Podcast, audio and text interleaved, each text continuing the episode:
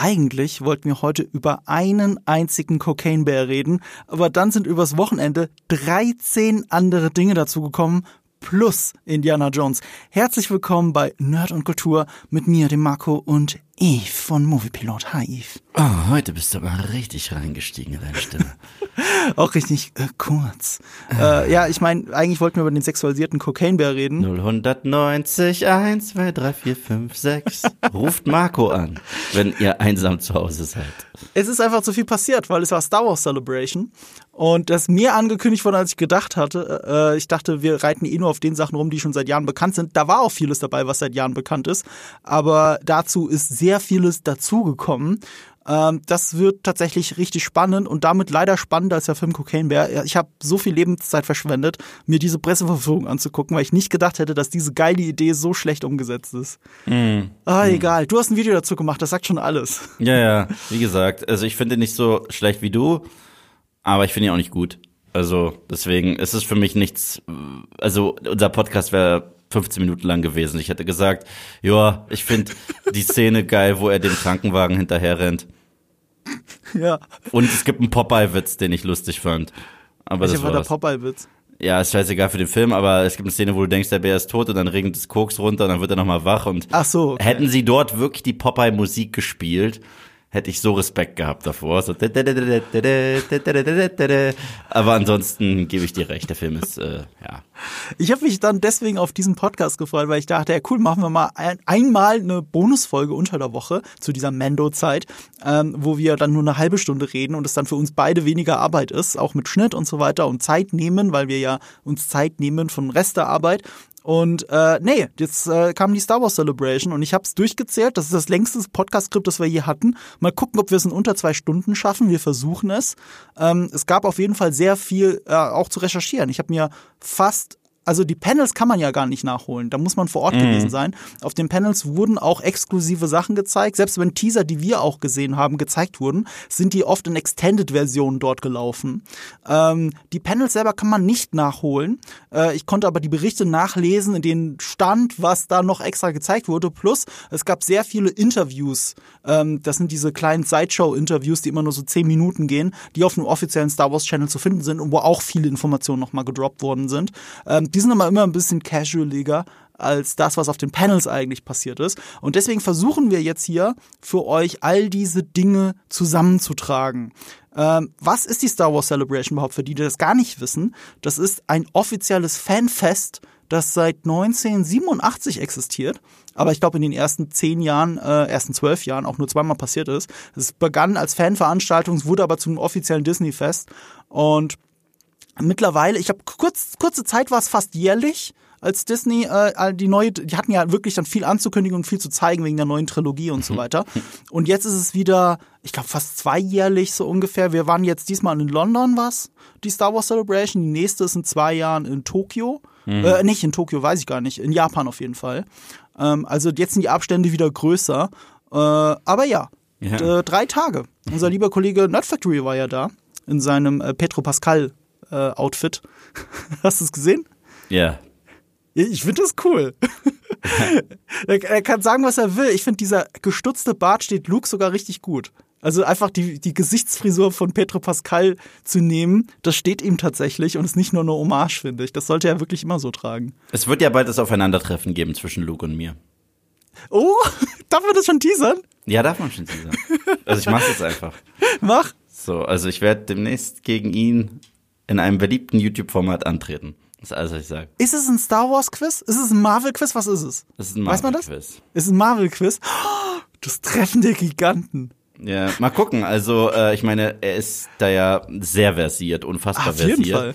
Ähm, aber ich sag's mal so, wenn Soundtrack-Fragen sind oder Namenfragen, ich glaube, da packe ich ihn ein. Also, ähm, also generell alles, was mit Hören zu tun hat, ich glaube, da bin ich der King. Also, Aber bei Extended Law ist er der King. Ich weiß. Deswegen mal gucken. Ich glaube, es wird sich trotzdem eher auf Filme beziehen. auf Filme, glaube ich, wird sich eher beziehen. Und deswegen ja. äh, mal, gucken. mal gucken. Okay, okay. Da, da bin ich ja echt gespannt. Also ich ja. weiß, auf wen ich mein Geld setzen würde, aber das sag ich hier noch nicht. Oh, also auf ihn. Nee, auf dich. Ja. Ich, ich, ich glaube, du hast recht mit dem Fokus auf Film und Serien, da bist du stärker als er. Aber mhm. wenn es um Extended geht, also wenn wirklich so kuriose Sachen drin ja, sind, was aber passieren kann bei, einem, bei, bei diesen Quizzen, dann äh, ist er äh, vorne. Absolut. Ey, ich bin echt gespannt. Okay, cool. Äh, äh, das wird passieren. Ja, genau. Dann fangen wir doch an mit dem großen Thema, was zumindest den Trailer angeht der direkt durch die Decke ging und wirklich sehr viel verspricht, nämlich ja. Ahsoka. Ahsoka, ja. Ich habe dazu auch direkt ein Video gemacht. Ähm, also ich bin Fan von mhm. der Figur, äh, was halt so krass ist, weil ich hatte ja mich lange gewehrt, nach den Prequels sowas wie Clone Wars anzufassen. Hatte mhm. ich keinen Bock drauf, weil ich die Prequels nicht so geil finde. Und ich fand die Idee immer so richtig scheiße geredconnt, dass übrigens Anakin Skywalker hatte eine Schülerin. Weißt mhm. du, die nennt ihn auch Meister. Dabei war das doch dieser Meme-Satz. You're on this council, but we do not grant you the rank of Master. Und ich so, hä, mhm. aber jetzt läuft da eine rum, die nennt ihn Master. Ich so, the fuck? Und ähm, dann habe ich irgendwann mal reingeschaltet und es war mir zu kitschig und zu kindisch und hatte keinen Bock. Und dann haben mir alle gesagt, oh, es wird so toll, es wird so toll, es wird so toll, es wird so toll. Und ähm, als ich dann eh Disney Plus irgendwann hatte, was niemand weiß, ich habe mir nicht Disney Plus gemacht wegen Mandalorian oder wegen Marvel oder sonst was. Ich habe mir Disney Plus gemacht, weil ich Gravity Falls mochte und äh, es auf Netflix nicht mehr verfügbar war, als ich schon mittendrin war. Das darf oh. mich. Ja, deswegen deswegen habe ich mir Disney Plus gemacht, habe Gravity Falls zu Ende geschaut und dann dachte ich mir, okay, jetzt habe ich noch sicher andere Sachen, die man ja gucken kann. Habe ich Clone Wars geguckt, wirklich von Anfang bis Ende und Rebels gleich hinterher und hat mich für sich gewonnen. Also ist für mich, was Worldbuilding angeht, was ähm, so geile mythologische Sachen angeht aus dem Star Wars Bereich, somit das geilste. Na, äh, natürlich äh, kommt es nicht an die Qualität der originalen Filme ran. Reden wir jetzt von Rebels oder Clone Wars oder beides? Beides, beides. Ja. So, ähm, weil es da so geile Ideen gab, einfach mhm. aus dieser Welt der Jedi aus äh, Kriegsszenarien, auch dieser ganze ähm, Klonkrieg, der so lahm war mhm. eigentlich mhm. in den Filmen, wurde viel grauer. Man hat so Separatisten sogar verstanden und kennengelernt. Ich habe den Satz nie verstanden äh, zu Beginn von Episode 3. Es gibt Helden auf beiden Seiten. Ich so, aber das haben mir die Filme nicht gesagt. So, überhaupt nicht. In, der Serie siehst du es halt wirklich. Mhm. Und das fand ich cool. Und Ahsoka ist so eine Figur, die anfängt wie so Robin zu Anakin.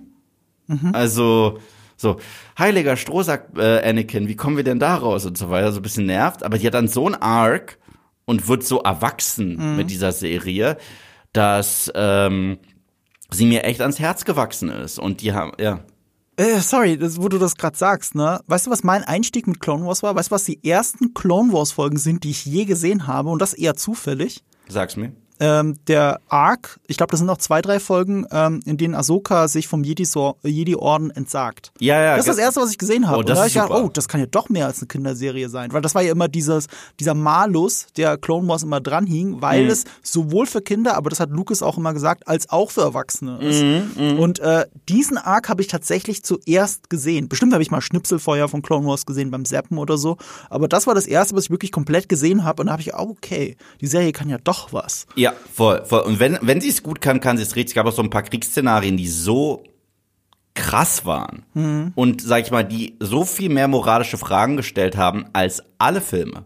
Alle. Mhm. Auch die Origin weil die Originaltrilogie stellt im Krieg nicht wirklich viele moralische Fragen, sind wir mhm. ehrlich. Das sind die Good Guys, die auf Stormtrooper schießen und fertig. Und äh, die, die Prequels sowieso nicht und auch die Sequels haben das nicht. Das ist halt First Order und das ist halt die Resistance und fertig. Aber hier, diese Klone, die wir erschaffen haben, für uns Kriege zu kämpfen, sind da Menschen dahinter? Äh, und so, äh, also es war wirklich ziemlich geil. Da gab es so eine Folge mit so einem sadistischen ähm, äh, Anführer der Klone, mhm. der die quasi in eine Friendly Fire Aktion geschickt hat, ohne dass sie es wussten, auf dem Planeten ohne Licht.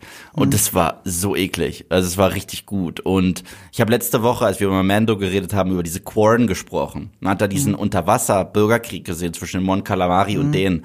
Was ganz witzig ist, was dieser Romeo und Julia Nummer, wie du sie genannt hast, in mhm. äh, Mando auch mehr Gewicht gibt. Mhm. Und da gibt's noch Figuren wie Asajj Ventress, die ich so faszinierend fand. Und Darth Maul wurde zu einer dreidimensionalen, schon fast Shakespeare-esken mhm. Tragödie was ich total toll Vor fand. allem über Clone Wars und Rebels drüber hinweg. Na, erzählt. viel mehr über Clone Wars. Rebels ist es, sag ich mal. Ja, Rebels ist die große Konklusion dazu. Genau, genau, genau, genau. Rebel, Rebels beendet seinen Arc, aber ja. was sie in Clone Wars schon mit ihm erzählen, ja, ja. ist so toll. So nach dem Motto, er, dass, dass, dass er feststellen muss, er existiert eigentlich nur als Lückenfüller. Er war mhm. nie Teil des Endgames. Wie geht man damit um?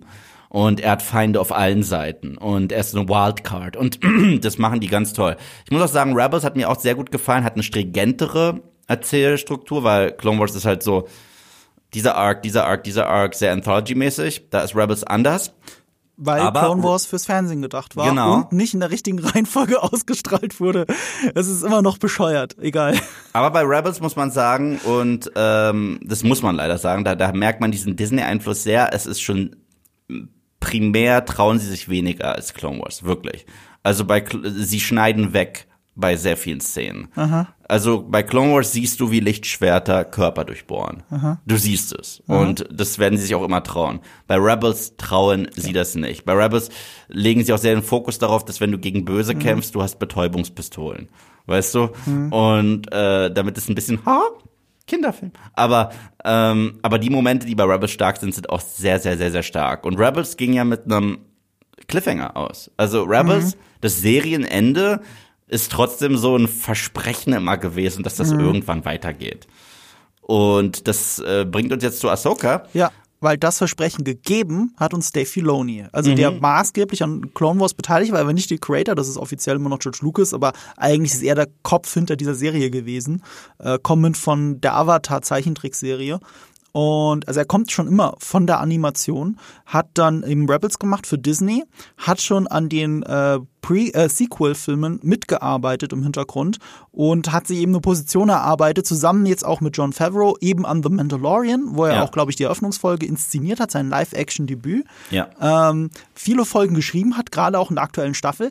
Komischerweise in der aktuellen Mandalorian-Staffel keine Folge, bei keiner Folge Regie geführt hat, obwohl er bei den besten Folgen, äh, Stichwort die Folge diese Woche, ähm, das Drehbuch geschrieben hat. Mhm. Und das hat damit zu tun, weil er eben mit Ahsoka beschäftigt ist. Das äh, produziert er zusammen mit John Favreau. Aber wenn man sich die Panels angeguckt hat, hat man auch gesehen, okay, Dave Filoni ist der eigentliche Hauptcreator dieser Serie. Absolut. Und führt hier jetzt alle Fäden aus den anderen Sachen zusammen. Sowohl aus The Mandalorian als eben aus Rebels und eben ähm, Clone Wars. Clone Wars. Ja, und äh, er ist ja auch so stolz auf seine Figur ähm, Ahsoka. Mhm. Und das merkt man. Deswegen hat er auch Regie geführt bei Mandalorian Season 2 in ihrer Episode, die ganz toll war. Mhm.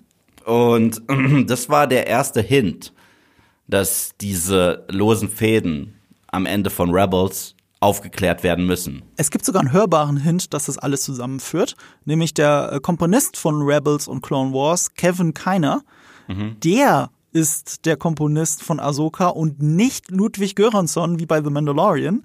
Äh, Dave Filoni hat das extra betont, ja. weil er gesagt hat, er möchte, dass genau all diese Erzählstränge da kulminieren und deswegen muss das mit Kevin Keiner gemacht sein.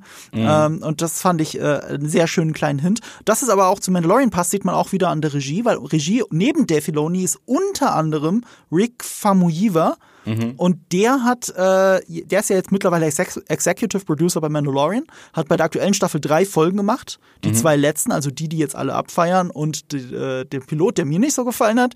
Aber er ist der Hauptregisseur von Mando gerade und äh, führt auch Regie eben bei Ahsoka.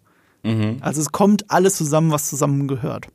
Ja, ja. Und äh, Stichwort war halt Mandalorian weil da haben wir das erste Mal äh, den Namen Thrawn gehört mhm. aus dem Mund von Ahsoka. Also sie, zum ersten Mal in Live-Action gehört, genau, also in Action gehört. Genau, also dass sie ihn immer noch sucht. Ja.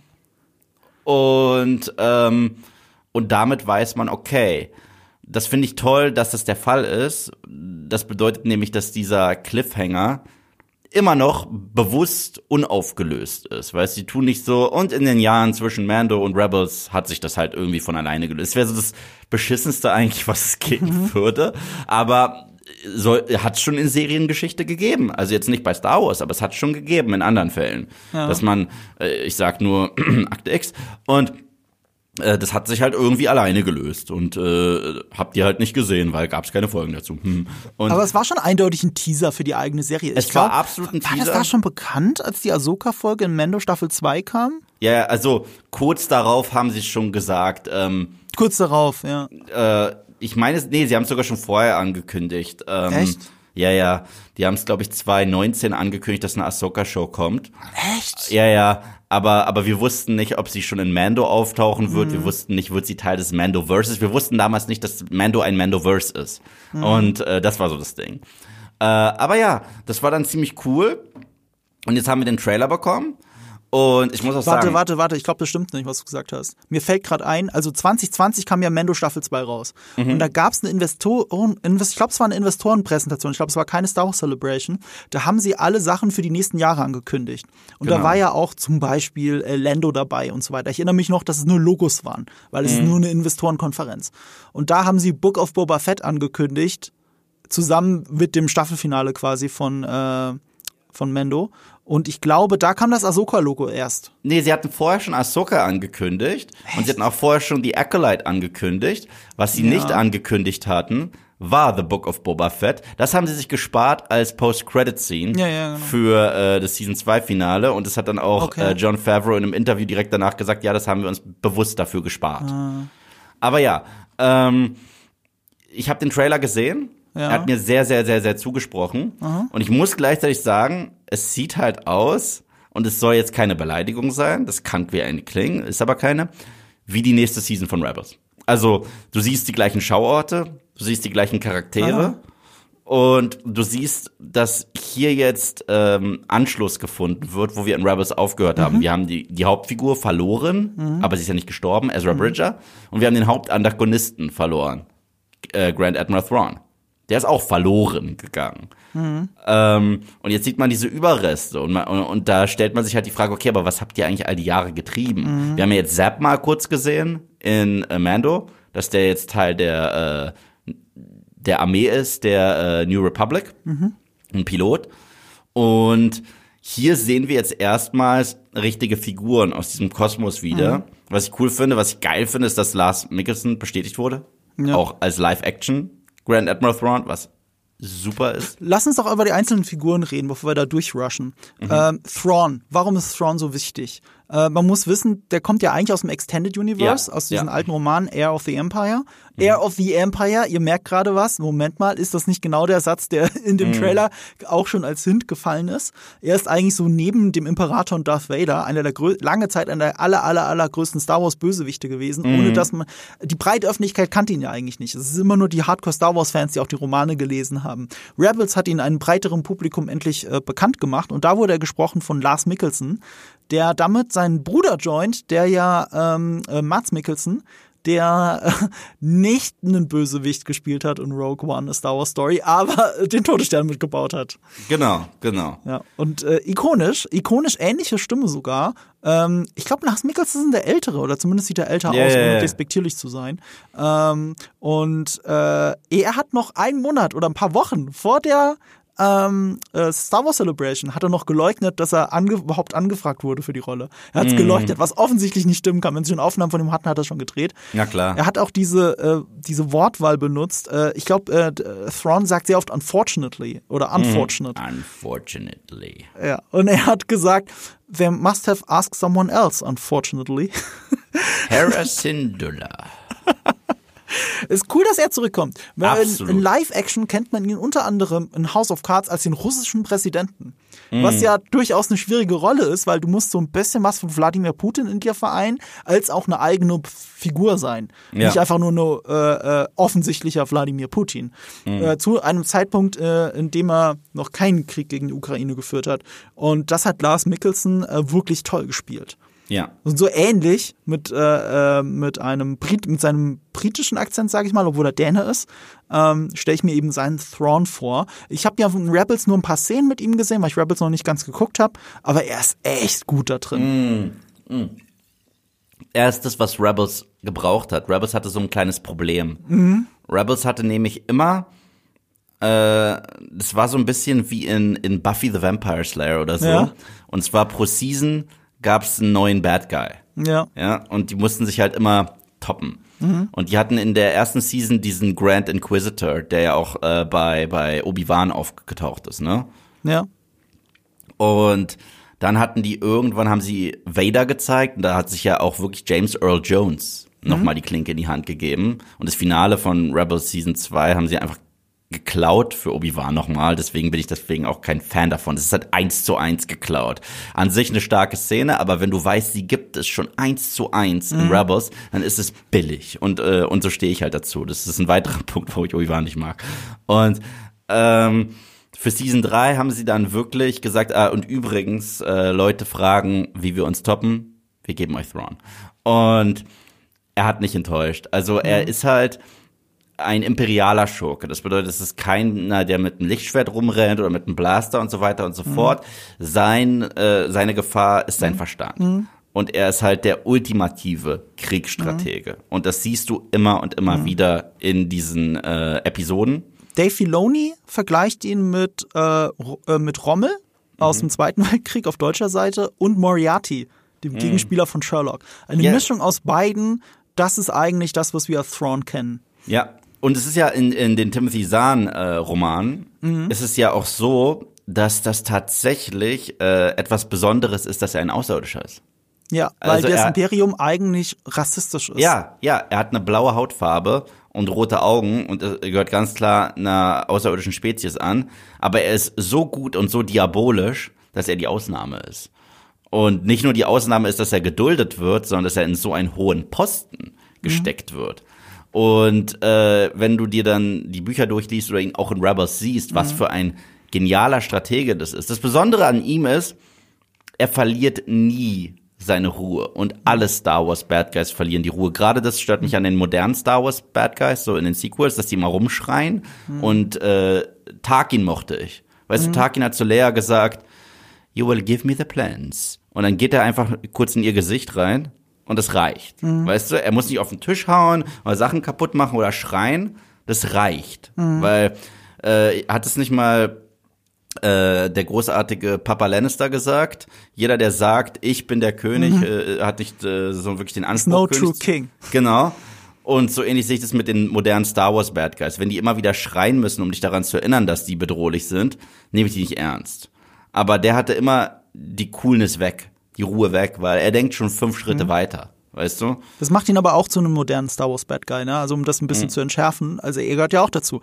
Wie gesagt, es ging als Extended Universe los mit drei Romanen, aber mhm. es gibt auch einen offiziellen Thrawn-Roman, also einen vierten mittlerweile. Yeah.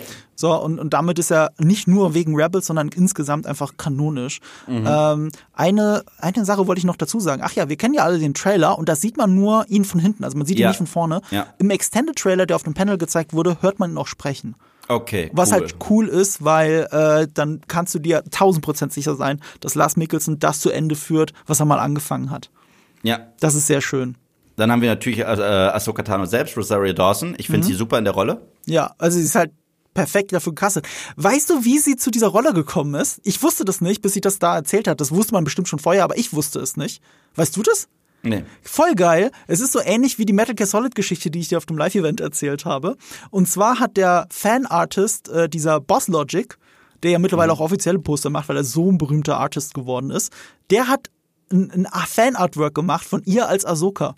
Mm. Und das ist viral gegangen. Und das hat sie auch selber geteilt und fand selber toll. Und äh, das ist dann bei Dave Filoni und John Favreau auf dem Tisch gelandet und deswegen haben sie sie gecastet. Aber, aber, aber, aber da muss ich auch sagen, das passiert in letzter Zeit häufiger und das finde ich cool, weil ich, ich finde es ja nicht geil, wie häufig äh, mittlerweile Fans angefeindet werden von bestimmten Sachen, immer und immer wieder, sogar von großen Firmen. Aber da muss ich sagen, das ist sehr cool. Es war ähnlich wie bei ähm, Benedict Cumberbatch und Doctor Strange. Mhm.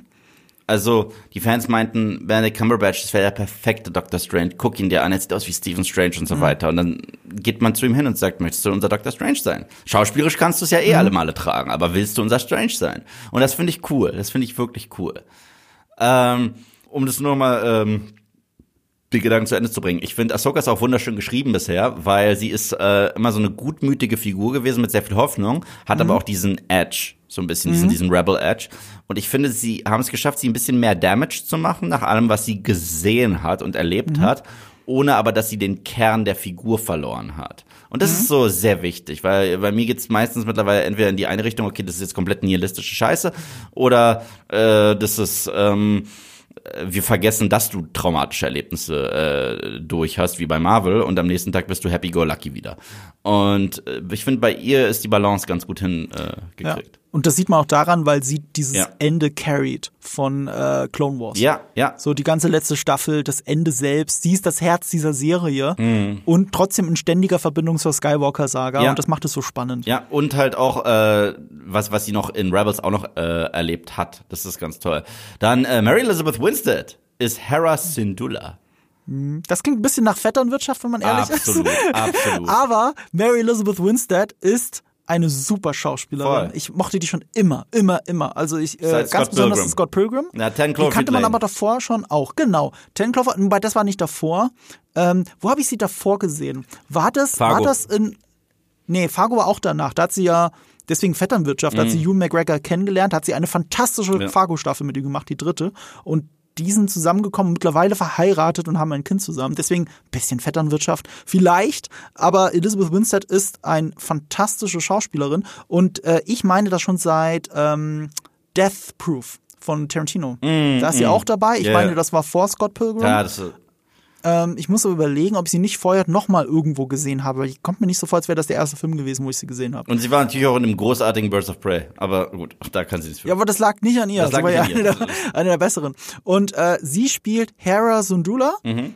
aus Rebels. Mhm. Und äh, aber auch eine, äh, ich meine, Rebels spielt ja vor äh, der Originaltrilogie. Unmittelbar ja. vor der Originaltrilogie. Ja. Unmittelbar vor Rogue One sogar. Yeah.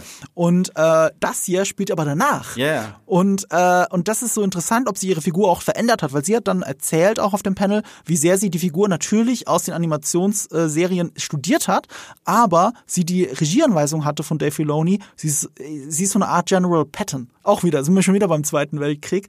Ein sehr, also General Patton, ich glaube, synonym für umsichtige Strategie mm. auf dem Schlachtfeld. Ja, yeah. Ja, sie war immer äh, die Mama an Bord der Crew. Mhm. Ähm, man sieht auch, sie hat ihren Droiden immer noch, Chopper. Ja. Den, den ja Dave Filoni spricht, ne? Ach, das wusste ich gar nicht. Ja. Und, ähm, äh, und, und sie hat ja jetzt auch viel durchgemacht. Sie hat ja die Liebe ihres Lebens verloren. Wer war die Liebe Kanan. ihres Lebens? Ah. Die beiden hatten was und äh, es wurde ja angedeutet, dass sie auch ein Kind von ihm noch hat. Oh, okay, dann muss ja hier die Auflösung kommen. Du musst, du musst, ich glaube sogar, dass es gezeigt wurde. Es ist schon ein bisschen her am Ende von Rebels. Aber ja, äh, sie und, und der Jedi Kanan waren verliebt. Und das hat man in der ersten Staffel immer sehr subtil gezeigt, mit ein paar Blicken. Mhm. Und später haben sie sich halt auch wirklich ihre Liebe gestanden. Aber dann war es für Kanan schon zu spät. Der opfert sich ja sehr tragisch gegen Ende der Serie und oh stirbt. Gott. Also. Ähm, weißt du, wer sich auch geopfert hat und zurück ist? Anakin Skywalker. Anakin Skywalker, ja, ja. Gut, es war klar, dass er auftauchen wird. So, also Ich weiß nicht, wie klar das war. Ich glaube, das war im Vorfeld schon klar. Nee, Jetzt ist nein, ich meine, es war mir klar. Es gibt keine Ahsoka-Serie, in der Anakin nicht nochmal Thema wird. Also. Aber vor allem als Anakin. Der Credit an Hayden Christensen ist bisher Anakin und nicht Darth Vader. Ja, aber ich gehe davon aus, dass er eher erscheinen wird häufiger mhm. als ähm, ähm, als Machtgeist? Als, nicht als Machtgeist, aber so als Das wäre möglich. Als Vision. Ich meine, ey, wenn uns eins Return of the Jedi Stimmt. in der Special Edition gesagt Stimmt. hat, dass Hayden Christensens Machtgeist, dass sich, dass sich quasi der tote Darth Vader doch noch umentschieden hat, seine junge, seine junge Form ist doch noch, ja. äh, auch als Machtgeist, mehr sexy, dann doch lieber das. Na, vielleicht, er hätte auch Jake Lloyd wählen können. ja. Ähm, so. Ja. Jake Lloyd. Okay, wenn das kleine Kind, das wäre geil. Ja. Are you an angel? I am Anakin and I'm a person. So. Dann Sabine Wren. Sabine Wren ist zurück. Das erste Mal mit langen Haaren. Das stimmt, das ist dann auch vielen aufgefallen, ne? Mhm. Ähm, aber das zeigt ja auch so ein bisschen Progression, obwohl die Haarfarbe ist dieselbe, glaube ich noch, ne? So ja, sie, sie wechselt so häufig ihre Haarfarbe in den. Ach echt? Ah, okay. Ja, also sie ist ja eine Mandalorianerin ja, ja. und eine Künstlerin. Also mhm. sie ist eine, sie, sie, sie ist, sie ist eine Graffiti-Künstlerin. Äh, in, in den äh, ähm, äh, in der Serie. Okay. Ja, ja, sie, sie sprayt ja auch immer alles ja? zu und so weiter. Ja, aber als politische Message, so wie Graffiti ursprünglich gedacht war. Sowohl als auch. Also, okay. auch, also auch mit Kunst. Und äh, Ezra Bridger hat ja einen Crush auf sie. Mhm. Und der wird ja auch immer noch gesucht. Und das war ja auch was zwischen denen, also das ist ja die Geschichte der kaputten Lieben auch so ein bisschen. Mhm. Zwischen denen konnte ja nie was werden, weil er ist ja auch schon verschwunden, man weiß nicht. Ähm, würde das doch nur eine Freundschaft sein, aber so ein bisschen war mhm. da was im Raum und er hatte definitiv einen Crush. Wir hatten ja diese Diskussion auch mit Ezra Bridger, äh, wer ihn denn spielt. Äh, mhm. Du erinnerst dich, du hast noch unter dem Newsstand das, was jeder dachte, das ist der Typ aus Aladdin, ja, ja. aus der Realverfilmung. Aber das war ja zu dem Zeitpunkt gerade frisch debunked. Äh, angeblich soll es ja Eman Esfandi sein. Mhm. So, aber der ist bis jetzt immer noch nicht offiziell bestätigt. Auch wenn ihr das oft jetzt irgendwo nachlesen könnt, dass er Ezra Bridger spielt, das ist immer noch nicht offiziell. Ähm, jetzt weiß ich aber nicht, ob es in diesem Trailer war, den sie veröffentlicht haben, oder auf dem Panel-Trailer. Aber da hat man ein Hologramm von Ezra Bridger kurz gesehen. Mhm. Ich, ich glaube, es war der Panel-Trailer, aber ich kann mich nicht erinnern, einen kurzen Hologramm gesehen zu haben im normalen Trailer. Mhm. Ist aber auch wurscht, man sieht ihn ganz kurz und äh, aus dem Hologramm heraus kann man immer noch nicht genau sagen, wer es ist, aber es sieht schon sehr aus wie Iman Esfandi. Mhm. Anscheinend. Also Ezra Bridger auf jeden Fall bestätigt so oder so, egal wer ihn spielt. Mhm. Und äh, noch ein Rückkehrer aus Clone Wars, äh, David Tennant. Ja, als Fu Young ja, das ist dieser Schwertschmied aus Clone Wars. Mhm. Quasi äh, ähm, ja. Hattori Hanzo. Hattori Hanzo. ja. Ja. Äh, und äh, er, er, moder er moderiert ja quasi, glaube ich, so diesen Ahsoka-Trailer, weil es beginnt ja mit ihm. Ist es seine Stimme da, die man hört? Oder ich weiß, ich habe den Trailer gar ja, nicht. Ja, ja, man hört kurz seine Stimme. Ja, ne? It's time okay. to begin again. Er ist zurück. Er ist auch tatsächlich nicht der einzige Rückkehrer. Äh, nämlich äh, ein indirekter Rückkehrer ist Ray Stevenson den mhm. ich ja eh liebe. Ich habe ja gerade von Graffiti geredet, dass Graffiti ursprünglich politische Botschaft ist. Damit habe ich nicht die 70er Jahre gemeint, sondern das alte Rom. Mhm. Im alten Rom wurden die Graffitis erfunden, an die Wand gemalt, immer als politische Botschaft. Und uh, die Serie lieben wir ja beide sehr. Rome mhm. hat ähm, äh, das ist eine uralte HBO-Serie zu einer Zeit, wo Sopranos noch lief. Mhm. Äh, aber uns gezeigt hat, was eine R-rated Historienserie alles reißen kann. Rome ist mega geil. Ja. Also bis heute, ich habe das vor ein paar Jahren nochmal gerewatcht, ich liebe es und er spielt da die zweite Hauptrolle. Und Ray Stevenson, dieser Australier, der in Wirklichkeit einen richtig krassen australischen Akzent hat, den ich ja eh liebe, ähm, der hat in Clone, nee, warte mal, doch in Clone Wars und in Rebels Gar Saxon gespielt, einen mandalorianischen Anführer. So, und ihn haben sie angefragt, äh, ob er nicht zurückkommen will für die Ahsoka-Serie. Und er wusste noch nicht für was. Weil er hat, er natürlich, wie Gus Saxon, kommt er wieder? Ist er nicht tot? Okay, ich bin gespannt, aber unter großer Geheimhaltung. Und dann haben sie ihm erst beim persönlichen Treffen gesagt, pass auf, du spielst eine neue Rolle. Die heißt Balin Skull. Mhm. Und das ist der Typ mit diesem roten Lichtschwert in ja, dem Trailer. Ja. Aber ihr habt vielleicht darauf geachtet, das rote Lichtschwert sieht ein bisschen anders aus orange. als sonst. Es ist eher orange, genau. In, Mitte in orange und außen rot, hätte ich gesagt. Und er kriegt die Vader-Sequenz. Und er kriegt eine Vader-Sequenz. Er kriegt eins zu eins die Rogue One-Sequenz. Das sieht man jetzt schon. Ja, äh, und, und es sieht sogar, ähm, wie, weil er eine Kapuze trägt, so ein bisschen so aus wie die Luke Skywalker-Sequenz aus Mando. Ja, yeah. Es ist eine Mischung aus beidem. Und das ist tatsächlich ein guter Hinweis, was seine Rolle ist, weil sie wollen nicht sagen, was er ist. Ja. Er ist anscheinend, das deuten sie die ganze Zeit an auf diesen Panels, er ist weder Sith noch Jedi, weder gut noch böse. Er hat seine eigene Rolle beschrieben als Arthurian, also Arthur-mäßig. Äh, und Arthur heißt nicht automatisch böse. Also Arthur im Sinne von die Ritter der Tafelrunde. Ja, du, ähm, das passt ja auch zu Ahsoka, weil Ahsoka ist, ähm, wir nennen sie immer noch The Jedi, aber sie ist kein Jedi. Ja, sie ist eben selbst das ja auch nicht. Also ich habe das Gefühl, es treffen sich zwei, zwei graue und graue. die eine tendiert eher in Richtung Jedi, aber ist keine mehr und der eine ja. tendiert eher in Richtung Sith und ist keiner mehr. Ja. Und äh, das ist spannend. Ja, und er hat eine Unterstützung. Ivana Sakno heißt die Schauspielerin, Ukrainerin. Mhm. Äh, Shin Hati heißt ihre Rolle. Und sie hat auch darauf Wert gelegt, sie ist kein Sith. An der Lichtschwertfarbe sieht man es auch. Ja.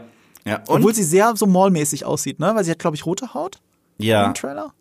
Weiße Haare, rote Haut. Sieht voll cool aus. Und Mon Mothma ist wieder da, aber die, ja. die haben wir gerade erst in Endor gehabt. So. Und äh, die Schauspielerin kriegt jetzt endlich so wieder die Credits, die sie nicht nie kriegen konnte, weil sie war nur in Deleted Scenes von Episode 3. Ja, das ist doch ätzend, oder? Ja, aber, aber gut. Ich, ich weiß doch, sie wurde auf dem Panel gefragt, oder nicht im Panel, in dem Interview gefragt, ähm, wie das denn ist, weil sie die Rolle ja schon seit Jahrzehnten spielt. Sie ja. spielt ja seit zwei Jahrzehnten diese Rolle. Aber das ist halt so eine böse Fangfrage eigentlich, weil sie durfte ja die Rolle nie zeigen, die ja, sie ja. gespielt hat vor 20 Jahren. Ja. Das ist bitter. Aber, aber sie ist ja auch mega, also wirklich in Endor, sie ist eine der besten Figuren in Endor. Absolut. Alter, Mon Mothma in Endor, das ist wirklich, äh, ja, ich habe ich hab einfach große, große Hoffnung in, die, in diese äh, in, die, in diese ganze Show jetzt auch gesetzt. Und die Verbindungen sind auch schön. Diana Lee äh, Insonato äh, als Morgan Elsbeth aus Mandalorian kommt übrigens auch wieder vor, mhm. weil es war ja, es wirkte, also wie soll ich sagen, ich dachte, sie ist tot. ich habe auch nur die Folge vielleicht nicht mehr so in Erinnerung, weil Mandalorian hat man sie ja gesehen, sie ist die die, die mit dem Speer, yeah. die gegen Ahsoka kämpft. Und es wird dann offen gelassen, was Ahsoka mit ihr macht, glaube ich. Zumindest visuell offen gelassen, weil ich hat sie auch danach im Dialog gesagt, ja, äh, ich habe sie verhaftet. Hm. Also es war, glaube ich, eh klar, dass sie sie nicht umbringt, weil so ist Ahsoka nicht. Ähm, aber sie kommt zurück als treu ergebene Thrawn-Anhängerin. Man sieht sie auch im Trailer. Ja. Ja. Und das ist ein guter Übergang, weil Dave Filoni kriegt einen Live-Action-Film. Ja, wir haben ja schon gesagt, dass alle Fäden zusammengeführt werden und es wird noch mehr zusammengeführt, weil dieses Mandoverse, wie ich es immer nenne, eine Cinematic Event, äh, eigentlich Avengers-mäßig. Wollte ich gerade sagen. Äh, ich wollte gerade sagen, Mandos Assemble. Ja, es ist so. Ja. Mandos Assemble und dann kommt äh, ein Dave Filoni Live-Action-Film dabei raus. Ja, äh, also der wird halt Ahsoka, Mandalorian, wahrscheinlich auch The Book of Boba Fett. Wahrscheinlich. Es sei denn. Äh, das gehört ja auch mit rein. Ja, definitiv. deswegen, deswegen. Also, also das wird das alles zusammenführen und äh, ich glaube, auf der einen Seite, ich, ich bin da halt zwie, zwiegespalten. Auf der einen Seite finde ich mhm. das cool, weil ich mag sowas, mhm. solche Crossover-Events. Mhm. Auf der anderen Seite finde ich, das ist halt wieder dieser Fluch, jetzt zwingst du Leute, Serien zu gucken, damit sie einen Kinofilm genießen können, glaube ich. Und äh, davon bin ich im Gesamten kein Fan. Ich meine, gut, ich gucke so oder so aber ich spreche jetzt nur für die normalen Leute da draußen, weißt du? Aber die normalen Leute draußen machen das sowieso nicht. Weißt du, ich, ich nehme immer Marvel als Beispiel, weil Marvel zwingt dich ja theoretisch auch, aber nachweislich gucken die Crossover-Events viel mehr Leute als die Einzelfilme. Ja, ja. Das bedeutet, sie haben die Einzelfilme nicht alle gesehen, wenn sie in so ein Crossover-Event reingehen. Und es funktioniert ja trotzdem. Ja, gut, aber wenn du den ersten Avengers schaust, dann werden alle Figuren nochmal richtig gut aufgebaut. Das stimmt. Ja. Wenn ja. also Avengers Endgame ohne Infinity War ist schwierig. Du kannst aber Infinity War gucken ohne äh, was waren davor?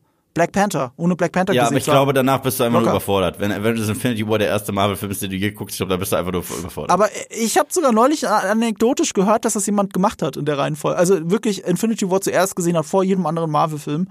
Äh, ist ein bisschen viel, aber es geht. Also man ja. kann es schon gucken. Ja. Also, jeder ist ja äh, seines eigenen Schicksals Schmied. Ja. So, du kannst es gucken, du musst es nicht gucken. Ich habe nicht vor, Ski-Halt nachzuholen. Ich werde trotzdem weiter Marvel-Filme Wundervolle Serie. Ja, ich weiß. Aber ich will damit sagen, es geht. Und äh, wichtiger ist, warum passiert denn sowas? Dieses Event passiert ja nicht, weil Kathleen Kennedy auf die Zahlen geguckt hat und gesagt hat, okay, wir müssen jetzt noch einen Kinofilm machen, weil wir das maximal rausholen. Sondern wenn du dann das Interview mit Dave Filoni siehst, also ich habe seine Worte sogar extra aufgeschrieben und während er das gesagt hat, hat er Tränen in den Augen vor Glück. I get to make a movie. The moment is not lost on me. Mhm. So, das ist so schön, wie er das gesagt hat. Ich, hab, ich krieg selber, ich, ich habe fast mitgeheult. Der hat geheult, während er das gesagt hat. Das ist einfach sein Event. Weißt du, er ist in Star Wars reingekommen als großer Fan, hat mit einer kleinen Animationsserie angefangen, die, von der alle Hardcore Star Wars Fans dachten, die eh nur für Kinder. Und jetzt macht er endlich seinen eigenen Live-Action-Film. Und äh, das bedeutet ihm die Welt. Und, und das hat nichts damit zu tun, ähm, dass man hier die Kuh melken will, sondern weil er halt zu Kennedy gegangen ist und gesagt hat, ich würde gern daraus einen Film machen. Ja, äh, das ist schön. wie gesagt, ich bin gespannt. Ich bin sehr gespannt, äh, wie es weitergeht und dass auch danach dann die Serien weitergehen. Also äh, kann cool sein, kann wirklich cool sein. Was das angeht, es gibt ja noch gar nicht so viele äh, Informationen, aber klingt erstmal geil, dass wir auf etwas hinarbeiten, weil jetzt hat Diese Informationen gibt's schon, sorry, es gibt schon ein paar Informationen. Was hat er da erzählt? Eine Sache kann ich ja sagen, äh, er hat gesagt, er war so beeindruckt damals von Return of the Jedi, als er den im Kino gesehen hat, ähm, dass da einfach eine riesige Schlacht ist. Mm. Und er hat gesagt, diese riesige Schlacht, genau das will er. Ja. Er will, er, er will, er will eine riesige Schlacht in diesem Film. Ja. Also, also dieses kulminative Event, ist auf jeden Fall mit einer Schlacht verbunden. Er hat gesagt, es ist sehr Extended Universe, alles, was man sehen wird. Ja, etwas, was ja eh. Also Extended Universe ist ja der alte Kanon mhm. abseits der Filme. Wenn man, so, man muss sagen, abseits der Filme, weil Virgil Lucas hat das ja getrennt. Ne, es gab fünf verschiedene Stufen, glaube ich, vom Kanon. Die Filme waren ganz oben, dann kamen schon die Serien, dann kamen Romane, dann kamen die Videospiele, je nachdem, was wichtig war. Er hat, für ihn gab es nur für ihn gab es nicht Kanon, nicht Kanon, sondern wichtiger Kanon, unwichtiger Kanon und äh, überhaupt nicht Kanon. Ja. So und ja. überhaupt nicht Kanon, nee, nicht mal das, glaube ich. So und äh, und dieses alles, was da passieren soll, soll sich sehr Extended Universe anfühlen. Damit hat er auch Thrawn gemeint. Er hat gesagt, es soll sich sehr wie das, was im Extended Universe passiert ist, anfühlen, nämlich imperiale Hinterbliebene, also die Remnants im Englischen, mhm. gegen die neue Republik. Ja. Alles, was er jetzt gerade in Mando so hart vorbereitet, all das soll als Payoff in ein paar Jahren als Film kommen. Ja, das, das finde ich cool, weil es ist das erste Mal seit Ewigkeiten, dass ich bei Star Wars wieder einen roten Faden sehe. So, und, und, und das, das macht einfach schon mal Spaß. Das stimmt allerdings. Und der rote Faden zieht sich seit warte mal, Clone Wars war Anfang der, Ende der Nullerjahre. Ja. Äh, das heißt schon seit sehr langer Zeit. Ja. Seit 15 Jahren. Und zwischendurch haben wir ihn komplett aus dem, äh, aus, aus dem Blick äh, gehabt. Jetzt ist er wieder da und das finde ich ganz cool. Ja, das ist mega cool. Und ähm, bei Ahsoka wissen wir, das kommt August 2023, also dieses Jahr noch. Mhm. Äh, wann genau im August haben sie nicht gesagt, sie haben nur gesagt August.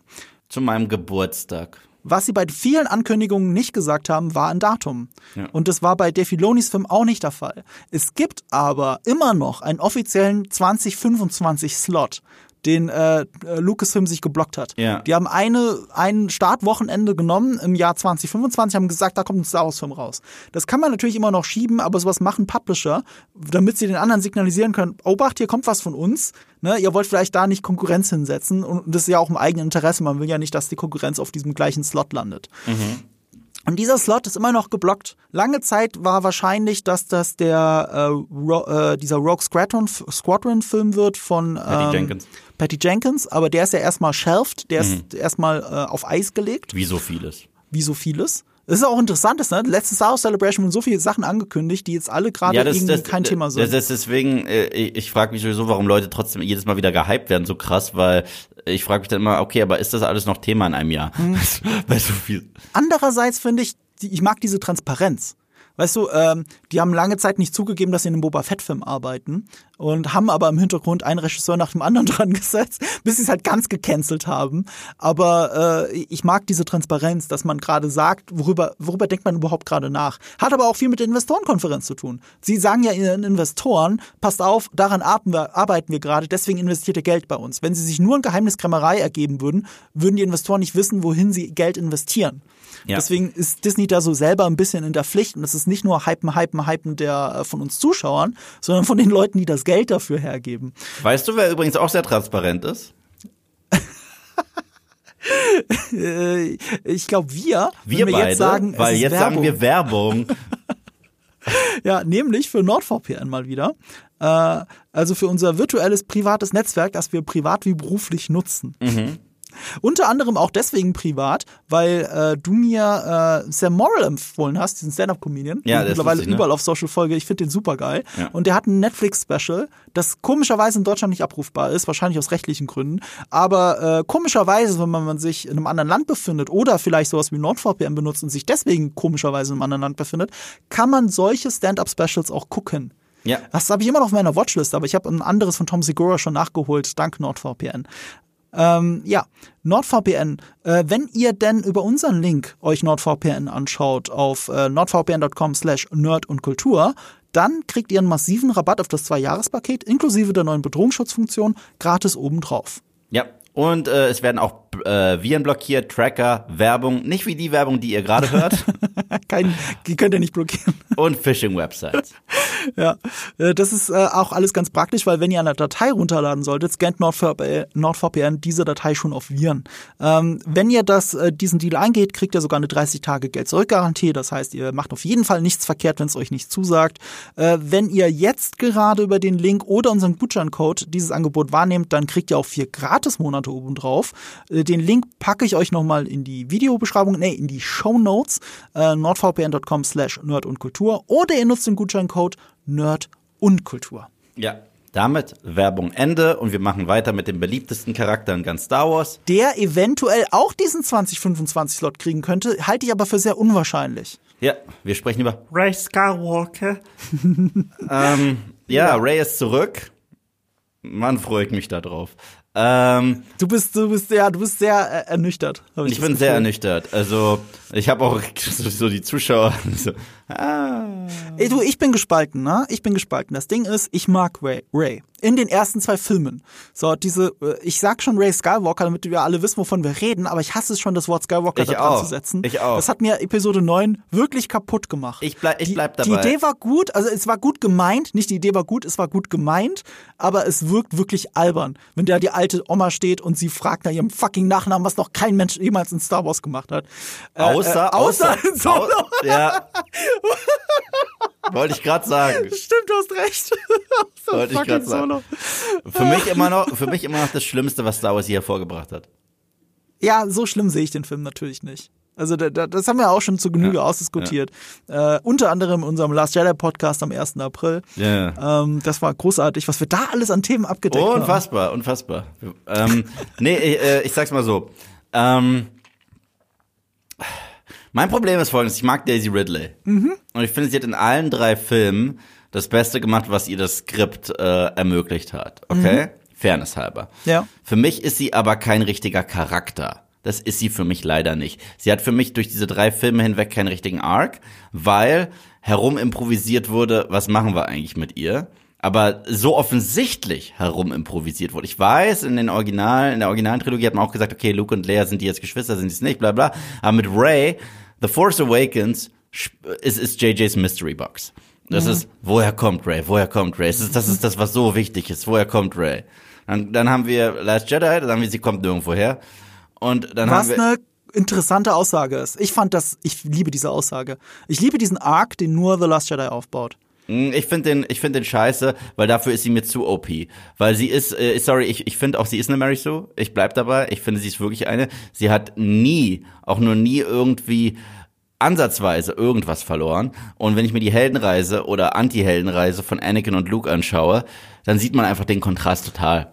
Ich, ich, ich kann immer mit diesem, sie hat nie irgendwas verloren, nicht mitgehen. Du kannst nicht sagen, dass das keine gechallenged Person ist, äh, die die auch eine eigene Fallhöhe hat. Gerade in Last Jedi. Finde ich nicht. Finde ich nicht. Absolut, absolut. Ich finde diese Missinterpretation von, ich verstehe, woher das Begriff Mary Sue kommt, aber das hat halt ein YouTuber, hat dieses, diesen filmischen Trope auf diese Rolle gepackt und seitdem wiederholen das alle wie die Papageien. Dabei ist sie offensichtlich keine Mary Sue, wenn sie eine Fallhöhe hat. Man kann mit der Fallhöhe nicht einverstanden sein, aber sie hat eine Fallhöhe, sie hat dramatische Momente. Eine Mary Sue, eine echte Mary Sue, so wie die Figur Mary Sue, hat keine dramatischen Momente. Mm, das stimmt nicht. Äh, der, der Plot konstruiert sich komplett um sie hin. Jeder positiv gestimmte Charakter mag sie von Sekunde eins. Das ist ebenfalls der Fall bei Ray. Jeder, der ein Good Guy ist, nimmt sie automatisch an.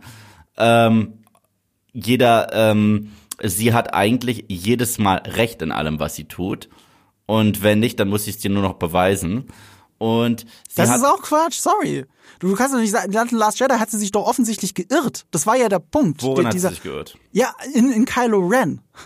Ja, aber sie, nein, dann guckst du Episode das 9. Ist, das, da, ist, da, das, ist der, das ist der Höhepunkt dieses Films. Da hast du Episode 9 und sie hat ja doch recht. Äh, ja, aber das ist ja Episode 9. Ja, ich rede ja von Episode 8. Aber, aber es ist eine, so blödes Ding, das ist ja eine zusammenhängende Story. So. Und, äh, oh, Okay, weißt du, dann let's agree to disagree, aber wir sind uns beide einig, dass Episode 9 vieles kaputt macht, was Episode 8 gemacht hat. Ja, und Episode Oder? 8 macht Oder? vieles okay, kaputt, was einig. Episode 7 gemacht hat. Ja, aber, aber, aber ja, für mich schon. Daran aber ja. ja. Ähm, und das ist halt das Ding, sie ist für mich so ein hin und her improvisierter Charakter, der so das offensichtlich schon, ja. improvisiert ist, dass sie für mich keine echte Figur ist, okay? äh, für mich ist Ray keine echte Figur.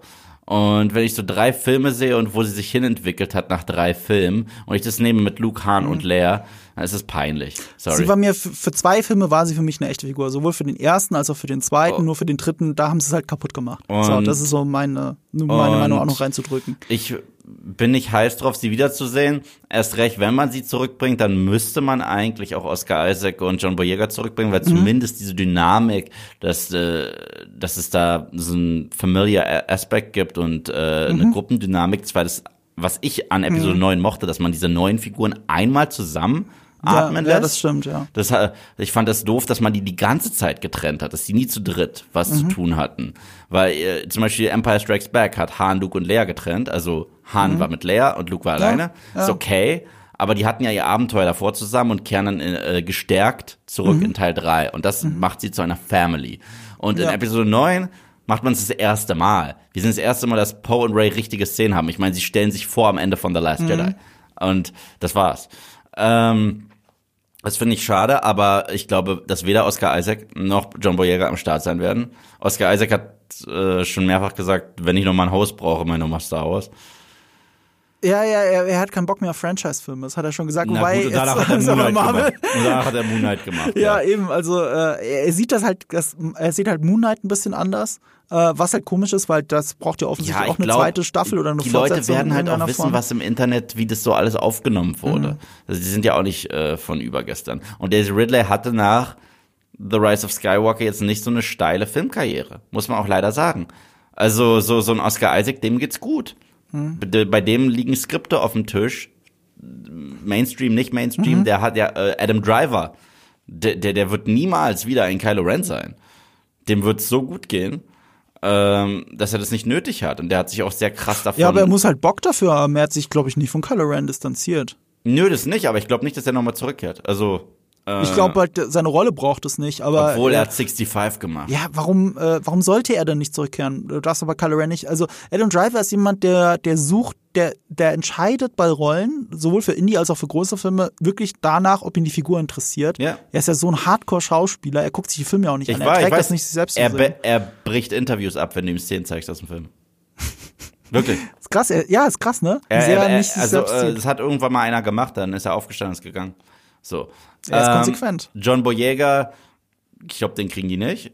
Ähm, das, das ist halt interessant. Eigentlich müsste Finn zurückkehren. Es gibt ja Fortsetzungen von der Trilogie schon, im Lego-Universum. Ja, Wenn du die Lego Holidays, Holiday Specials guckst und die greifen vieles davon auf, was die Filme nur angedeutet haben, was man wusste, aber was man eigentlich zeigen möchte. Zum Beispiel, dass Finn machtbegabt ist. Ja. Das ist etwas, das sagt das Lego Holiday, äh, das Lego Star Wars Holiday Special, sagt ohne Umschweife, ja, das ist so. Und äh, er versucht jetzt gerade von Ray so zu lernen wie das ja. ist, die Macht zu benutzen. Aber das John sind eigentlich Sachen, die müssten jetzt passieren. Aber John Boyega spricht die nicht. Ja gut, die meisten sprechen sich nicht selbst in den Animationssachen. Ist ja ich weiß, aber, aber er, hat auch, er hat auch mehrfach gesagt, you're not gonna Disney Plus me.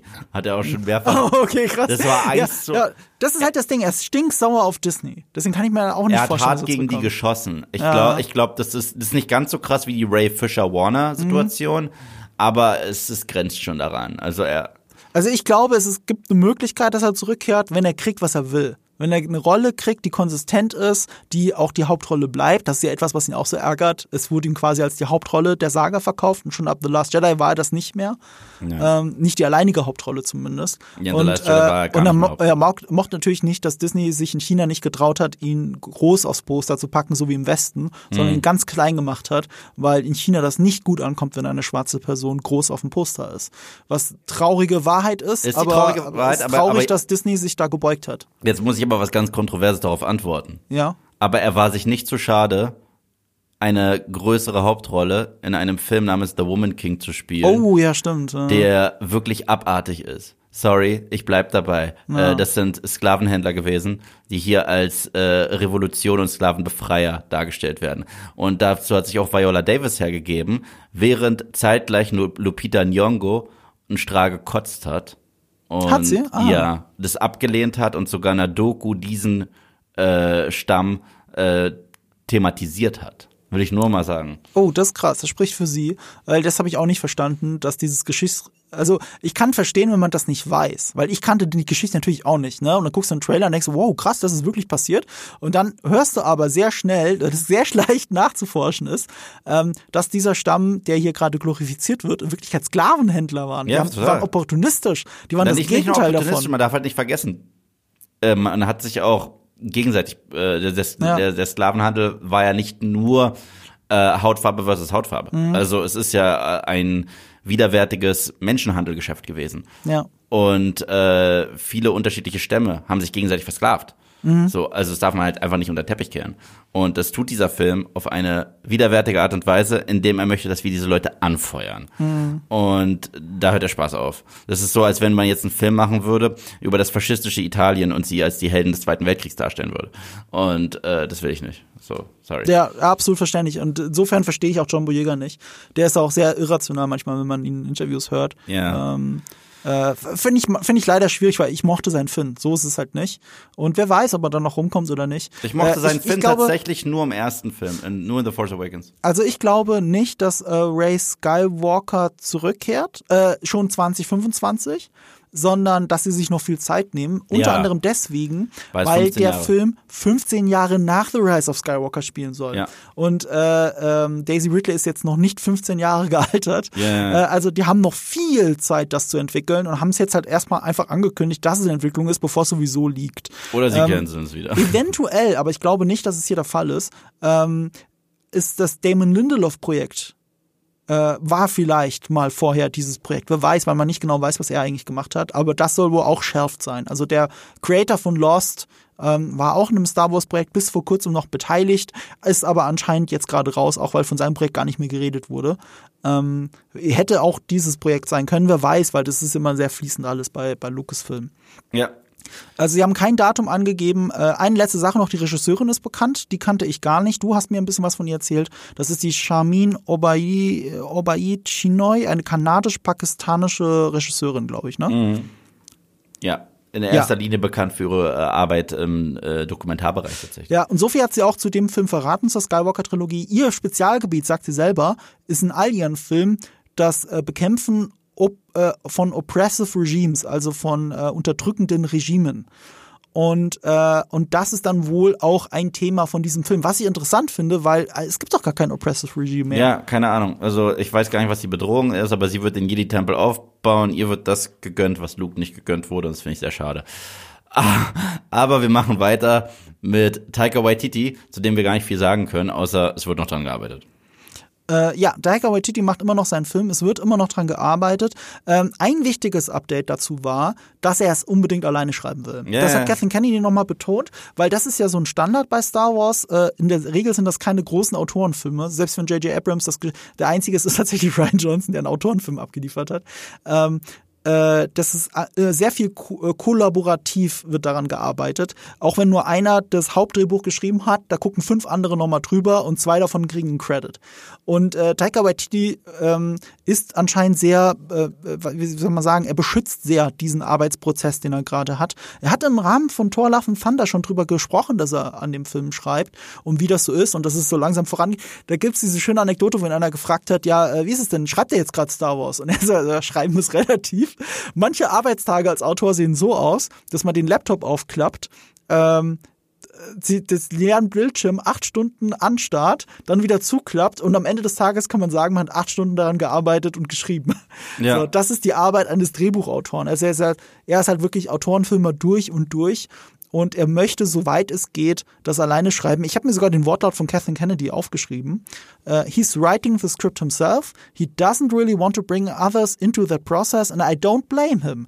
He has a very, very unique voice, so we want to protect that and that's what he's doing. But we are going to make that one day. Ja. Ein ähnliches Statement hat sie zu Ryan Johnson, so unser allerliebsten äh, Star Wars Regisseur, zumindest von mir. Aber mit dem ähnlichen Update wie sonst, sie, wie sie es auch immer sagt, er, er ist halt gerade unglaublich beschäftigt. Er ist mit Knives Out 3 beschäftigt, er ist mit der Serie Pokerface beschäftigt, von der ich die erste Staffel schon sah und die wirklich fantastisch ist. Und äh, davon gibt's auch schon, wird es auch schon eine zweite Staffel in Arbeit. Ähm, es läge nur an ihm, dass das immer noch nicht umgesetzt wird, seine eigene Star Wars Trilogie. Deswegen ist sie nicht aktiv in Entwicklung, aber sie ist auch nicht auf Eis gelegt komplett. Sondern wenn er wieder Zeit hat und wenn er damit weitermachen will, wird das passieren. Plus, er selber hat ja immer wieder betont, äh, egal wie viel Shit er vom Fandom gekriegt hat, The Last Jedi zu drehen und zu machen, war die beste Zeit seines Lebens, Zitat. Das mhm. war sein großer Traum, Star Wars zu machen. Und äh, das ist ihm hier gelungen. Und äh, mich würde jetzt wundern, wenn er nicht für seine eigene Trilogie zurückkehrt und wenn das erst in zehn Jahren ist. Ja, hoffen wir, dass es noch lange dauert. Ähm, so. so ähm, dann als nächstes äh, haben wir James Mangold, äh, der tatsächlich ein Prequel, Prequel, Prequel, Prequel macht. Und zwar die äh, Anfangszeit der Jedi. Und das hat er als Monumentarfilm slash Bibelfilm beschrieben. Im ich es interessant auf der anderen Seite ist es wieder sowas, ich finde, die Macht wurde schon genügend entmystifiziert. Mhm. Und ich habe Angst, dass mir das weiter entmystifizieren wird, wenn ich ehrlich bin. Und äh, ich mag James Mangold als Regisseur total gerne. Also, Logan. Ja, äh, hier, ähm, äh, Ford wie Ferrari, super geil. Hier, äh, 310 to Yuma. Auch geiler Film. Ähm, Und jetzt eben äh, hier äh, Indiana Jones 5. Ja, okay, das ist ja, aber das ist sein nächstes Projekt. Ich weiß, ich weiß, aber uff. Ja, äh, da bist du nicht so optimistisch wie ich. Ähm, aber dazu später vielleicht mehr. Äh, die, äh, er, hat, er hat sogar ein konkretes Filmvorbild genannt, die Zehn Gebote. Yeah. Aber er ist auch kein Autorenfilmer. Er hat andere mit dem Skriptschreiben beauftragt und ist selber da nur mit dabei. So ähnlich, glaube ich, wie bei Indiana Jones. Zehn Gebote äh, ist ein Wahnsinnsfilm. Ähm, ist das der mit Charlton Heston? Ja. ja und mit ne? Yul Brenner als äh, Ramses. Ja, genau. Also das ist ja wirklich einer der berühmtesten und ikonischsten ähm, Bibelfilme, die es da überhaupt gibt. Überhaupt Filme aller Zeiten. Finde ich ein interessanter Punkt. Es geht eben darum, es, es soll 25.000 Jahre vor der Skywalker-Saga spielen. Ähm, und äh, wirklich vom ersten Jedi, wenn man so, äh, wenn man so will, berichten. Äh, ist ein ist ein, ist ein Ding. Interessant ist noch, dass das äh, parallel entsteht zu seinem DC-Film Swamp Thing. Mm. Er wurde jetzt von James Gunn als der Regisseur für Swamp Thing, für diesen Horrorfilm soll das ja eher sein, äh, ähm, äh, äh, angekündigt. Und diese Skripte zu, zu, beiden, zu beiden Filmen entstehen parallel zueinander. Und das ist deswegen interessant, weil deswegen James Mangold noch nicht weiß, was er davon zuerst drehen wird, hat er gesagt. Mhm. Je nachdem, was zuerst fertig ist, was halt besser passt wegen der Produktionszeit. Äh, also das wird noch dauern, bis sein Prequel, Prequel, Prequel-Film kommt. Ja. Dann, was ist Return of the Jedi? Okay, Re-Release. Der Re-Release. Müssen wir dazu noch wirklich, das muss echt ein Punkt sein? Äh, ja, so ganz kurz, weil äh, das coolste Poster von der Convention war natürlich das Re-Release-Poster von Matt Ferguson, äh, weil der Film zum 40-jährigen Jubiläum in äh, USA und UK am 28. April für eine Woche bis zum 4. Mai, also May the 4th, im Kino ist. Offiziell nicht in Deutschland, aber ich kann mir nicht vorstellen, dass nicht einige Kinos den dann trotzdem einfach zeigen, weil warum mhm. nicht? Ähm, deswegen haltet die Augen offen, falls ihr Bock habt, zum 40-jährigen Jubiläum Return of the Jedi äh, zu gucken. Und auch deswegen habe ich den Punkt eingebracht, weil äh, dieses Poster wurde an die Gäste von dem Panel umsonst ausgeteilt in, in, in, in UK in, bei der Star Wars Celebration. Und äh, davon gibt es auch eine kleine Version von diesem Poster. Und das hat mir einer von euch, der Sven, versprochen, hat es mitgenommen und will es mir zuschicken. Und dafür wollte ich nur kurz Danke sagen. Oh. das ist sehr lieb. Ja. Dann haben wir The Acolyte. Darüber wird schon lange von Leslie Headland. Ja, äh, The Acolyte. Äh, Leslie Headland. Ähm, Russian Doll hast du noch nicht gesehen, ne? Nee. Matroschka in Deutschland. Äh, ich bin großer Matrioschka. Fan von. Ja, aber Matroschka heißt es in Deutsch äh, die Serie auf Netflix. So, weil wir gedacht haben, wir müssen Russian Doll übersetzen. Wie spricht man es richtig aus? Matrioschka. Matrioschka. Also Matrioschka ähm, ist von Leslie Hetland kreiert worden und Amy Poehler und Natasha Lyon. Äh, Natasha Lyon, die auch die Hauptrolle da in äh, Pokerface spielt. Und ich finde die Serie in der ersten Staffel zumindest super. Die zweite habe ich mir noch nicht getraut zu gucken, weil ich Angst habe, dass mir die erste kaputt macht. Die ist schlechter bewertet und ich finde, die Story hat einen geilen Abschluss. Ich brauche eigentlich keine Fortsetzung. Deswegen habe ich es noch nicht geguckt, irgendwann werde ich es machen. Und The Acolyte war ja immer so, ein bisschen arg mysteriös. Ne? Wird das jetzt was, wird das nichts? Leslie Hetland, ich weiß noch, dass die richtig viel Fanhass abgekriegt hat, als sie angekündigt wurde, als äh, Creatorin einer eigenen Star Wars Show.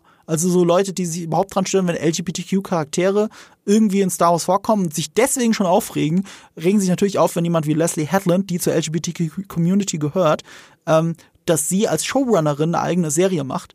Ich weiß noch, dass ich mich damals darüber empört habe. Stell dir vor, du machst eine der besten Serien der letzten Jahre und alle Leute regen sich auf, dass du eine Star Wars Serie machst wegen deiner wegen deiner sexuellen Orientierung wirklich fuck off.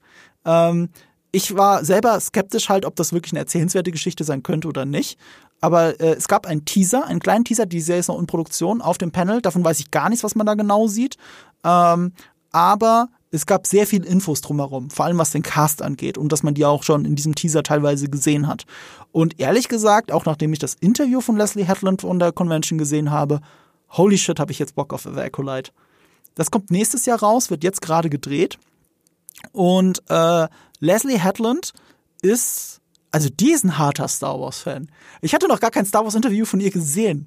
Und ich war so ein bisschen, hm, ich weiß eigentlich gar nicht, wie sie selber zu Star Wars und so steht. Und dann guckst du das Interview, okay, okay, du merkst, die kennt sich aus die kennt sich im Extended Universe aus, im alten, so wie äh, sie hat wirklich von ihrer Kindheit erzählt, was ihr das Extended Universe bedeutet, ähm, äh, wie sehr sie die High Republic mag, weil diese Serie in dieser Zeit der High Republic spielt. Und die High Republic ist ja sehr im Geiste des alten Extended Universe. Das ist das, was bei den Videospielen gerne die Old Republic genannt wurde, ist mehr oder weniger die High Republic.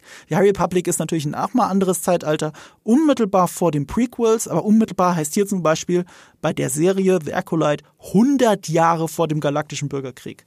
Mhm. Also knapp 100 Jahre äh, vor den Prequels, wenn du so willst, oder 80 Jahre, je nachdem, wie du es rechnest. Und, äh, und das, diese Serie wurde erst so als Standalone von ihr gepitcht an Kathleen Kennedy, soll aber wohl doch jetzt sehr übergehen in die Prequels. Es bereitet das unmittelbar vor. Was ich sehr interessant fand, war der Pitch von ihr, wie diese Serie zu sehen ist, an die eigene Crew. Ich glaube, sie hat es gar nicht vor der Kamera gesagt, aber die Hauptdarstellerin hat es gesagt. Die Serie würde sich anfühlen wie Frozen meets Kill Bill. Mm. Was schon mal geil ist. Also, es ist ein cooler Pitch. Frozen trifft auf Kill Bill? What the fuck? ähm, die Hauptdarstellerin kannte ich aus dem Film The Hate You Give. Äh, das ist äh, Amanda Stanberg. Mhm. Äh, The Hate You Give fand ich gar nicht so gut. Da war mir ein bisschen zu prätentiös und zu sehr auf Tränendrüse. Aber Amanda Stanberg da drin als junges Mädchen war sehr gut. Also wirklich eine tolle Darstellerin. Und ich war richtig begeistert von ihr und ihren Auftritten, weil die ist ein knallharter Star Wars-Fan. Die ist die ganze Convention mit einem Amidala, mit einem Padma Amidala Cosplay rumgelaufen aus Episode 2. Also dieser weiße, hautenge yeah. Anzug und diesen Poncho drüber, die ist die ganze Zeit so rumgelaufen. Die ist, die ist ein harter Fan. Und äh, du hast gemerkt, wie unendlich dankbar sie ist, dass sie diese Rolle spielen kann und äh, wie tief sie selber im Star Wars-Universum ist. Äh, das fand ich alles sehr schön. Überhaupt der Cast, wer da jetzt alles zusammengetrommelt wurde. Daphne Keen spielt mit. Wir haben ja gerade über Logan geredet. Ja. Sie war die, ähm, wie heißt sie nochmal? Ähm, äh, Laura, also X23. 23 war es, genau, X23, siehst ich wollte X13 schon sagen. Ähm, sie ist dabei, Carrie Ann Moss spielt einen Jedi aus äh, Matrix, Carrie Ann Moss. Äh, Yunas Suotamo. Ja, der spielt wieder einen Wookie. Der, der spielt ja, wieder einen ähm, Wookie. Der hat ja Chewie gespielt äh, in den Sequels. In den Sequels, genau. Zu, äh, wobei zusammen mit, ähm, mit Peter, Peter Mayhew, der ja. in den Sequels auch Chewie gespielt hat, der aber nicht mehr laufen kann. Deswegen ja. braucht man noch jemanden. Er ist jetzt auch gestorben. Ja, ist mittlerweile gestorben, ja. ja. Und äh, ein Solo hat auch nur Jonas äh, Ding gespielt. Mhm. Und er spielt Kel Nacker, einen Wookie Jedi. Und das fand ich auch schön, dass das Leslie Hetland erzählt hat. Ihr mit ihre erste Idee für die Serie war, wenn ich eine eigene Star Wars Serie machen kann, dann ist da ein Wookie drin. Und der ist ein mhm. Jedi. Fertig. Das war mit einer ihrer ersten Ideen. Vor allem anderen. Es gibt da einen Wookie Jedi. Und äh, das ist dann eben Jonas. Äh, Dean Charles Chapman spielt mit aus Game of Thrones, der äh, Tommen äh, Tommen Lannister gespielt hat. Ähm, Baratheon, bitte. Stimmt, du hast recht. Nicht Lannister, Baratheon. Und er hat ja wirklich sehr viel Wert gelegt auf seine Baratheon-Wurzeln. Äh, Lee Jung-Jae spielt mit. Den kennen wir alle seit Squid Game, weil Squid Game eine der erfolgreichsten Serien aller Zeiten auf Netflix ist. Äh, oder die erfolgreichste sogar. Äh, ist auch deswegen witzig, weil er die ganze Zeit eine Übersetzerin gebraucht hat. Äh, er spricht nicht ähm, Englisch perfekt, also er sagt ein paar Sätze auf Englisch ganz gut, aber äh, es ist eher keine Sprache, in der er sich sicher genug, genug fühlt, äh, um auf diesen Panels aufzutreten und nur in Englisch zu reden. Ich bin gespannt, wie sie es in der Serie machen, weil auch wenn es nicht deine Muttersprache ist, als Schauspieler kannst du ähm, auch eine andere Sprache ja äh, gut rüberbringen. Und ähm, ich glaube, man hat ihn gehört im, im Teaser, den sie gezeigt haben, aber ich habe den nicht äh, gesehen, deswegen kann ich es nicht genau sagen. Aber es ist cool, dass er dabei ist. Er spielt auch einen Jedi. Genau, äh, genau dabei. Genau. An für sich soll die ganze Serie aus der Perspektive der Bösen erzählt werden. Ja. Also der zukünftigen Sith oder Sith sogar schon und äh, mehr als Underdogs. Sie sind eigentlich die Underdogs und es war wichtig, Leslie Hetland diesen Übergang zu, äh, von High Republic zu äh, dem Prequel zu zeigen, äh, auch wegen dem Fall des Jedi-Ordens. Der High Republic ist ja dieser Zeitpunkt, ähm, an dem die Jedi ähm, wirklich die Beschützer der Galaxis waren und alles genauso gelaufen ist, wie sie wollten. Und wo wenn wir bei den Prequels ankommt, sind sie selber zu dekadent, um zu erkennen, dass das Böse gerade gewinnt. Ja, und so. das unter direkt unter ihrer Nase. Und diese Serie wird diese Brücke tatsächlich schlagen. Und das ist eben sehr charaktergetrieben und deswegen bin ich sehr gespannt. Nach Russian Doll traue ich sie absolut zu. Sie hat noch andere Vorbilder genannt. Äh, Akira Kurosawa, diese äh, chinesischen Wuxia-Filme, das sind ähm, das sind all diese Martial Arts Filme, in denen der Lone Warrior rumläuft und dann den Tag rettet. All das ist so ein bisschen das Vorbild für The Acolyte. Damit ist es aber auch äh, kampfgetriebener, als ich gedacht hätte tatsächlich. Obwohl, ja, Jedi und so ist ja irgendwie klar, denkt man. Aber ich hätte gedacht, dass The Acolyte mehr so ein ähm, mehr ein Charakterdrama, ein sehr intimes Charakter Charakterdrama im Jedi-Orden ist. So habe ich es mir vorgestellt, wenn ich die Augen zugemacht habe. Ich bin nach Russian Doll nicht auf die Idee gekommen, dass das sehr Samurai getrieben ist. Der ganze, äh, die ganze Geschichte scheint aber so zu sein. Und auch ein Tipp von mir, schaut euch gerne mal das Interview von ihr an. Es ist so schön, Leslie Hatton über Star Wars reden zu hören. Ich hätte fast mitgeheult, als sie erzählt hat, was ihr Star Wars bedeutet dass Star Wars ihr Leben gerettet hat, dass das ihr, dass es so wichtig für sie ist und wie, wie, wie das, was es bedeutet, wirklich ein Star Wars-Fan zu sein, dass es Sachen gibt, die mag man nicht und es gibt Sachen, die mag man. Und wenn es Sachen gibt, die du nicht magst, dann ist es halt so. Ist doch okay. Aber das, was du magst, das, was du liebst, das ist Star Wars. Und da, dafür wirst du immer bei diesem Franchise bleiben. Und als sie das so gesagt hat, ey, ich, ich habe fast mitgeheult. Es war wunderschön. Oh. Ich habe großes, ich habe wirklich ganz großes Vertrauen gerade in The Acolyte. Viel mehr, als ich es vorher hatte. Und äh, ich glaube, das wird der Shit. Ich muss erst irgendwas davon sehen. Ich habe ich hab noch so gar keine Meinung dazu. Ich muss erst irgendwas davon sehen. Ich habe noch gar kein Gefühl dafür. Und genauso wenig habe hab ich ein Gefühl für The Skeleton Crew. Und das also, kommt Ende dieses Jahres raus. Ja, genau. Mit Kids, aber kein Kinderfilm. Also, es soll ja so ein bisschen, es wurde schon verglichen mit Stranger Things meets Star Wars. Mhm. Äh, also ähm, Kinder zentriert, aber keine Kinderserie. Ja, oder um es zu zitieren, wer hat das gesagt? Kevin Kennedy hat es gesagt. Kinder, in, es ist zwar Kinder in Filmen, aber keine Kinderfilme. Das ist das Gefühl von Skeleton Crew. Zwar ist es kein Film, es ist eine Serie, aber sie hat es bezogen auf die Spielberg-Sachen der 80er. Mhm. E.T., Poltergeist, Goonies. Ähm, äh, John Watts, der äh, Regisseur und Creator der Serie, soll diesen Spielberg-Stil sehr gut eingefangen haben. Ich traue es ihm zu, weil er, äh, gut, ich, du bist ja auch nicht der größte Fan der seiner Spider-Man-Trilogie für Marvel. Ja. Ähm, aber er hat so dieses Verspielte, kriegt er schon hin, wenn der nah dran ist. Und ich habe seine Serie gesehen, The Old Man von FX, die auf Disney Plus läuft. Das ist eine Serie. Und ich hatte ihm das nicht zugetraut. Und es ist eine Serie mit ganz geilen One-Shots, Action-One-Shots. Und ich wirklich gedacht, okay, das kriegst du in deinen Film nicht hin, aber in der Serie schon. Deswegen bin ich so ein bisschen gespannt, was er in Skeleton Crew macht eigentlich. Was wir, ja, es ist sowieso interessant, dass sie, dass man fast nichts dazu weiß. Man weiß wirklich nicht, wer überhaupt mitspielt. Du kennst vier Personen aus, aus dieser ganzen Serie bisher nur. Drei der Kinder haben sie vorgestellt. Und die kennt natürlich noch keiner, weil das irgendwie das Debüt für die ist, äh, zumindest gefühlt für mich. Und Jude Law und Jude Law, und bei dem weiß man noch nicht mal, ob er ein Jedi oder ein Sith ist oder irgendwas dazwischen. Man weiß nur, dass er eben mit der Macht rumzaubert, was ja schon wieder bedeutet, er spielt schon wieder einen Magier. Ja. nach, nach, nachdem er Dumbledore gespielt hat, spielt er mal wieder was in der Richtung. Aber äh, es ist so ein bisschen shady, was er für ein Typ von Mensch ist. Kann alles so Schatzinselmäßig sein, so stelle ich es mir vor. Ja. Könnte ja ein Böser sein, ne? Mal gucken. Long John Silver. Aber er auch sich als großer Star Wars Fan geoutet. Er, seit er sechs Jahre alt war, hätte er sich für diesen Film vorbereitet, weil er so ein Hardcore Star Wars Fan ist. Das äh, fand ich irgendwie schön. Und, das wusste ich tatsächlich nicht, äh, die Serie ist produziert von Dave Filoni und Favreau. Äh, oh, okay. Das ist tatsächlich ähm, tonal wird es wahrscheinlich näher in Mandalorian dran sein, als wir uns gedacht haben. Weil es ja doch irgendwie da reinspielt, auch zeitlich, weil es ist in der New Republic Timeline. Also wirklich so in diesem Zeitrahmen von Mandalorian. Ähm, das spielt da alles mit rein. Sie haben sogar wieder mit echten Raumschiffmodellen gearbeitet, wie bei der ersten Staffel Mandalorian mit dem gleichen VFX-Typen John Knoll. Äh, Regie, und das ist jetzt interessant. Wer Regie führt bei dieser Serie? Bryce Dallas Howard wieder, mm. die ein paar der besten und ein paar der schlechtesten, je nachdem, wenn du fragst, yeah. der Mandalorian-Folgen also gemacht hat. letzte Woche war krass. Aber in ihrer Regie krankt es nicht, finde ich. Also sie kann schon was. Sie kann sehr cinematisch eine ja, Serie anfangen. Auch. So, Jack Schreier führt Regie. Der macht die Thunderbolts, den Thunderbolts-Film für Marvel.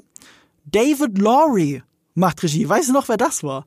Oh Gott, oh Gott. The oh Green Gott. Knight. Ja, oh Gott. Der ja. Regisseur von The Green Knight macht Skeleton Crew. Der war so gut. Und weißt du, wer noch? Die Daniels. Ah, krass. Die gerade einen Oscar gekriegt haben, beide, für, äh, äh du weißt schon, every, Everything, Everywhere, everywhere All, at once. Ja, krass. Die, das sind die Regisseure von The Skeleton Crew. Also, okay. Ich dachte, das wird alles ein bisschen mehr Kinderserie, aber offensichtlich nicht. Nicht, dass die auch mit Dildos kämpfen. Also, das ist High-Quality Spielbergscher Content, wenn du so möchtest, der diese Magie einfangen soll und sowohl für Kinder als auch für Erwachsene geeignet ist. Release vermutlich Ende des Jahres, zumindest nach Ahsoka. Mhm. Und noch ein Grund, warum ich glaube, dass sie diesen Spirit einfangen. Weißt du, was E.T., Poltergeist und Goonies gemeinsam haben, außer Spielberg? Sag's mir. Kathleen Kennedy. Oh, ja, ja, ja, das natürlich alles gut, produziert. Gut, sie war ja bei allem von Spielberg. Allem, allem ab 82 hat sie alles produziert. Aber all das, was sie aufgreifen wollen, den mhm. Spirit, mhm. hat ausgerechnet die Chefin von Lucasfilm selber gemacht. Ja. Seit 40 Jahren. So, also ich, ich bin jetzt viel euphorischer, was Skeleton Crew angeht. Es gab einen Teaser auf dem Panel, den hat natürlich keiner von uns gesehen. soll wohl sehr gut angekommen sein. Ich bin gespannt. Ja, Endor Season 2 äh, soll vermutlich im August 2025 kommen. Ja, sie haben kein Datum genannt, aber sie haben gesagt, dass sie es ja jetzt gerade drehen und das Schedule wird wohl so laufen wie in Season 1. Und mhm. wenn du guckst, wann sie Season 1 gedreht haben und wann es rauskam, ist leider klar, dass es nächst, nicht mal nächstes Jahr kommt, was echt traurig ist, sondern vermutlich erst in zwei Jahren im August muss man schlucken, aber ganz ehrlich, Hauptsache, sie kriegen es so geil wie in der ersten Staffel, dann ist ja, mir alles ja. egal. Ich, ich bin dafür, man, es ist wie mit House of the Dragon. Ich bin froh, dass sie sich Zeit nehmen. Ja, das stimmt. Und es nicht rushen, weil dann ist es zumindest gut. Ja. Sie haben einen Teaser gezeigt. Äh, und so wie äh, hier äh, Diego Luna gesagt hat, eigentlich nur um zu beweisen, ja, wir arbeiten wirklich dran. We're actually working on it. Und äh, ich glaube, die Staffel ist ja auch nochmal ein bisschen anders, was Produktion angeht, weil alle drei Episoden die Story ein Jahr Zeitsprung macht. Das heißt, du musst die Sets nochmal verändern, du musst die Kostüme alle verändern, die, wie die Leute aussehen einfach. Gehe ich davon aus zumindest, dass du diesen, dieses eine Jahr auch irgendwie spürst. Ein wichtiger Fakt, der aber gedroppt wurde, ist, äh, dass alle Schauspiel alle Figuren, die ähm, noch leben am Ende von der ersten Staffel Endor, auch zurückkommen sollen. Mhm. Dass all ihre Handlungsstränge wieder aufgegriffen werden. Und deswegen war ein bisschen bezeichnend, dass ein Gewinn der Andy Circus auf dem Panel war. Krass. Krass, ich dachte, der kann ich schon. ähm, ich, ich, ich, ich muss jetzt kurz was sagen, apropos gerade gekommen ist, mein Essen ist gerade gekommen und weil ich gerade ein Meeting hatte, jetzt Podcast, danach noch ein Meeting und danach Livestream, werde ich heute eine goldene Regel brechen. Ich werde jetzt im Podcast essen, weil ich sonst einfach ja. sterbe. Aber erschreckt euch nicht, immer wenn er gerade nichts sagt und kaut, werde ich das sowieso rausschneiden. Nein, musst du nicht. Also wir werden es nur hören, wenn du mit vollem Mund redest. Was man sowieso nicht tun sollte. Es ist ein Sub. Mhm. Okay. ähm, auch ein sehr schöner Moment übrigens dieser äh, Star Wars Celebration war, als nur in einem Nebensatz äh, Diego Luna gerade gesagt hat über seine eigene Figur, ähm, there was only there was no way to uh, there was no way out. Ich weiß den Kontext schon nicht mehr. Er sagt no way out. Und in dem Moment hat ihn das ganze Publikum unterbrochen und den Chant eingeleitet One way out, one way out. Das war sehr geil. Es siehst du, was für eine Eigendynamik eigentlich Andor entwickelt hat, selbst mit nur dieser einen Staffel. Äh, das Panel kann ich auch sehr empfehlen dazu oder das Interview dazu, dem äh, auch der Creator der Serie, eben Tony Gilroy, äh, sehr viel über die Monologe auch geredet hat, wie das so ist, diese Monologe zu schreiben und so. Weil auch die Interviewerin gemeint hat, das ist doch das Beste an dieser ganzen Serie, diese Monologe. Und ich habe witzigerweise ein ganzes Video darüber gemacht, nur über diese Monologe. Und, äh, und es war schön, dass er das ein bisschen erklärt und wie leicht das ihm eigentlich von der Hand geht. Ähm, weil die Serie wirklich sehr davon lebt. Und es hilft, hat er gesagt, wenn Stellan Skarsgård einfach einen Monolog von dir sagt. Ist eigentlich egal, wer es schreibt. Wenn Stellan Skarsgård den Monolog sagt, klingt es einfach geil. das stimmt. So, und das führt uns rüber zu Star mein Wars Sandwich Visions wurde falsch belegt.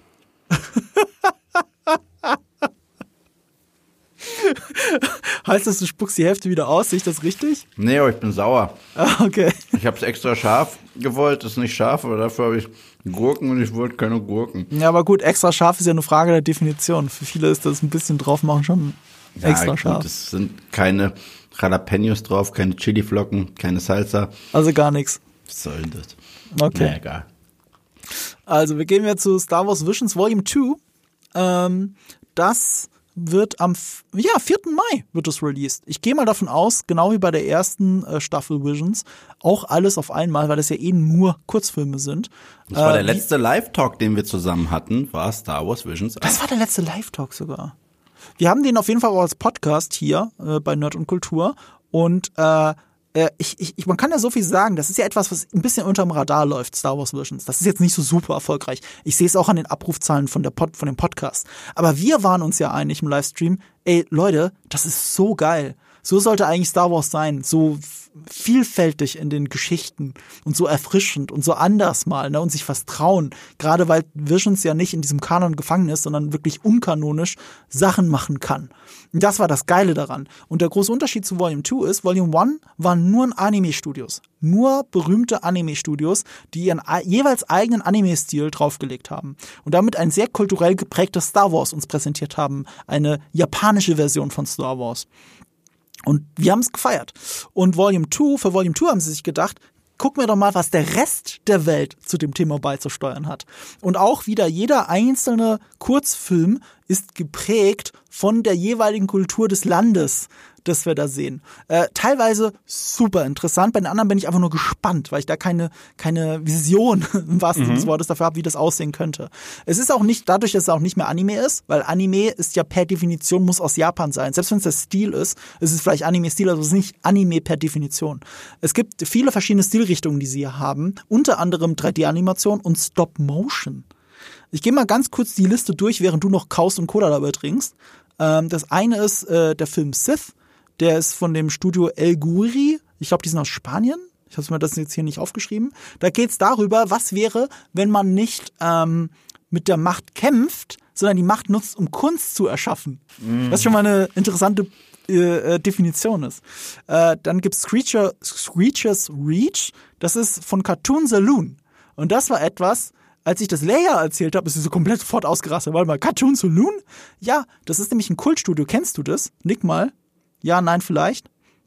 Du nix, ich kannte es nur davon, dass Leia schon davon geschwärmt hat, nämlich ähm, Wolfwalkers und die Melodie des Meeres zum Beispiel. Und ihr habt sogar noch einen neuen Film auf Netflix. Das ist ein irisches Animationsstudio, die immer so irische Folklore erzählen. Und genauso ist es auch bei diesem Star Wars Kurzfilm.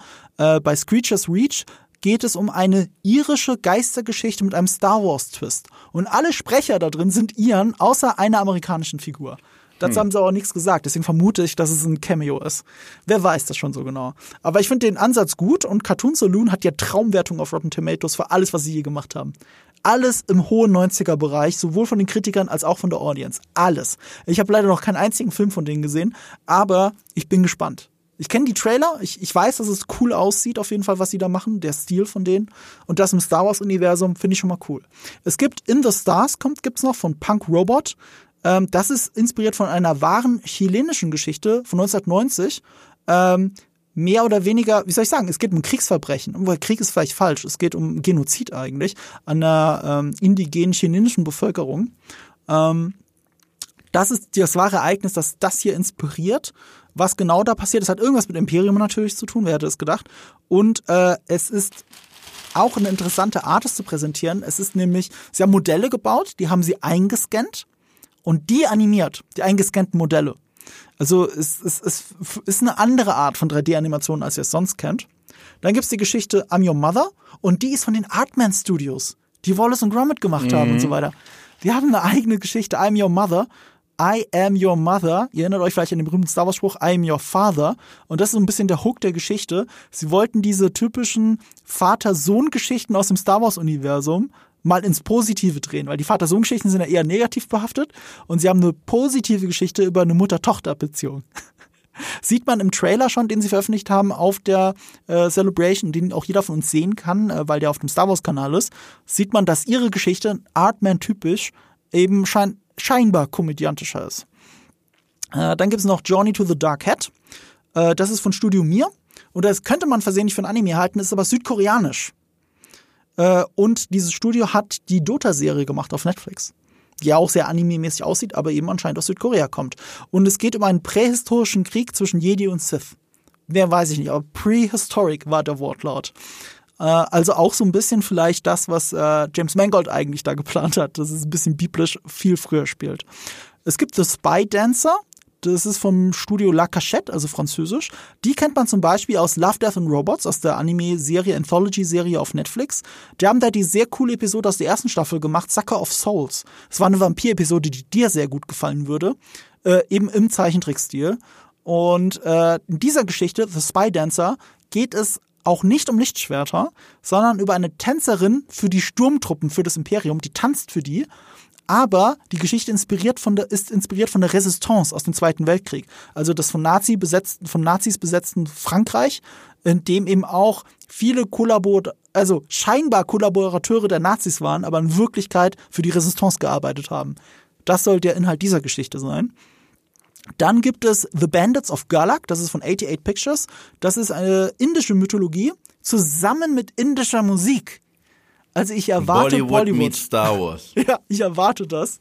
Aber weißt du, wo kann man das machen, außer hier? Ne? Also wenn dann hier. Und das äh, vorletzte ist The Pit Und The Pit ist von Lucasfilm selbst. Und das Interessante daran ist, es basiert auf den Protesten von 2020, also auf den Black Lives Matter Protesten. Und ich bin echt gespannt. Oder es sind Anti-Corona-Maßnahmen-Proteste. Da wäre ich sehr, sehr überrascht, dass das das Thema bei Lucasfilm ist. Keine Ahnung. Also, und äh, das allerletzte ist Aus-Song, heißt es, von Triggerfish. Äh, da geht es um das Kommunizieren mit der Macht über das Singen.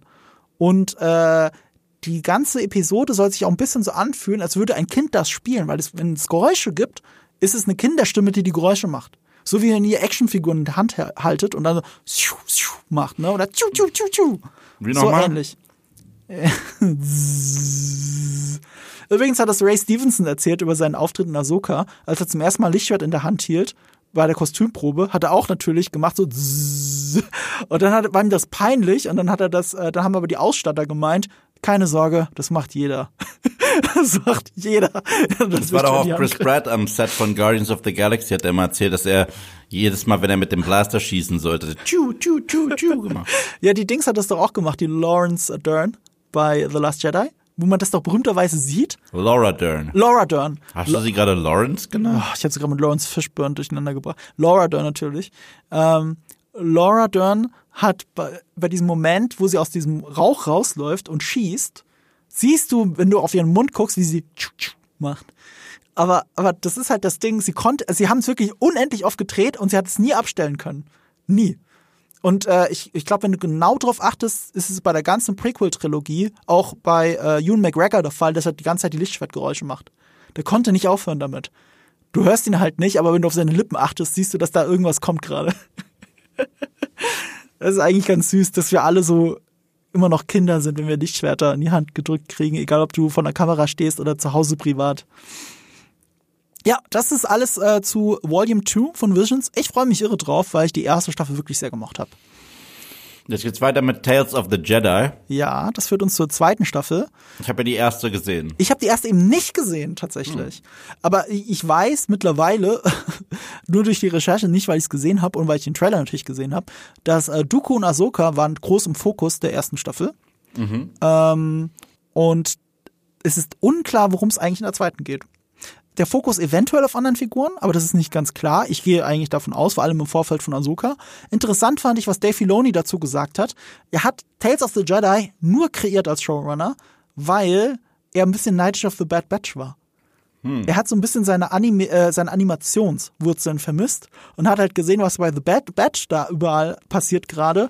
Und dann hat er so ein bisschen aus Neid heraus, weil er auch wieder was mit Animation machen wollte, aber nicht wieder eine riesige, lange Staffel, hat er Tales of the Jedi kreiert. Und das ist das merkt man der Serie auch an. ja. Je, je, so spaßig sie auch ist und sie hat echt gute Momente, wirkt sie sich, fühlt sie sich ein wenig an wie Leftovers aus Clone Wars. Das glaube ich sofort. Also. Aber also gute Leftovers ist die Frage? Manche ja, manche nein. Also. Oh. Es gab äh, so zwei, drei Sachen, die ich cool fand und andere, wo du richtig gemerkt hast, ja, gibt's halt auch. Ist das alles ein Animationsstil? Ich glaube nicht, oder? Doch, das ist schon doch, sehr doch, kurz doch, für ah, ein Animationsstil, ja, aber, aber wie Kurzgeschichten? Eins zu eins der Animationsstil aus The Clone Wars. Aha aber jedes Mal so Anthology-Geschichten. Es gab, glaube ich, ah, drei, okay. es gab, glaube ich, drei mit Dooku, äh, drei mit Ahsoka und noch irgendwas. Und weil ich jetzt The Bad Batch erwähnt habe, müssen wir auch erwähnen, dass die letzte Staffel Bad Batch angekündigt wurde. Die dritte. Die dritte und letzte Staffel. 2024 genau. soll es soweit sein. Ähm, gerade eben ging ja die zweite Staffel zu Ende. Und mhm. wir haben ja mal ausführlich, das war glaube ich sogar unser zweiter oder dritter Podcast erst, über The Bad Batch, die erste Staffel geredet. Mhm. Und wir waren ja so ein bisschen hin und her gerissen, weil wir dachten, die fängt stark an, die hört eigentlich stark auf, dreht sich aber sehr im Kreis. Eigentlich äh, sind wir ich, ich Ende dort, sie, wo wir am Anfang waren. Ich finde auch, dass sie nicht stark aufgehört hat. Also da gebe ich dir Inszenatorisch stark, aber inhaltlich schwach. Ja, genau. Können wir das sagen? Ja. Das können wir sagen. So, da sind wir uns einig. Und jetzt kommt aber der Punkt. Ich habe die zweite Staffel noch nicht gesehen. Und ich weiß nicht, wie es dir geht, aber mir haben sehr viele Leute oh. geschrieben, oh. dass die, die zweite Staffel, also, also ich zitiere nur, Peak Star Wars sei am Ende. Ja, ja. Ich weiß nicht, ob es so weit geht, ähm, aber ich traue der Serie zu. Und ich bin wirklich gespannt auf die zweite Staffel und äh, ja, deswegen die dritte.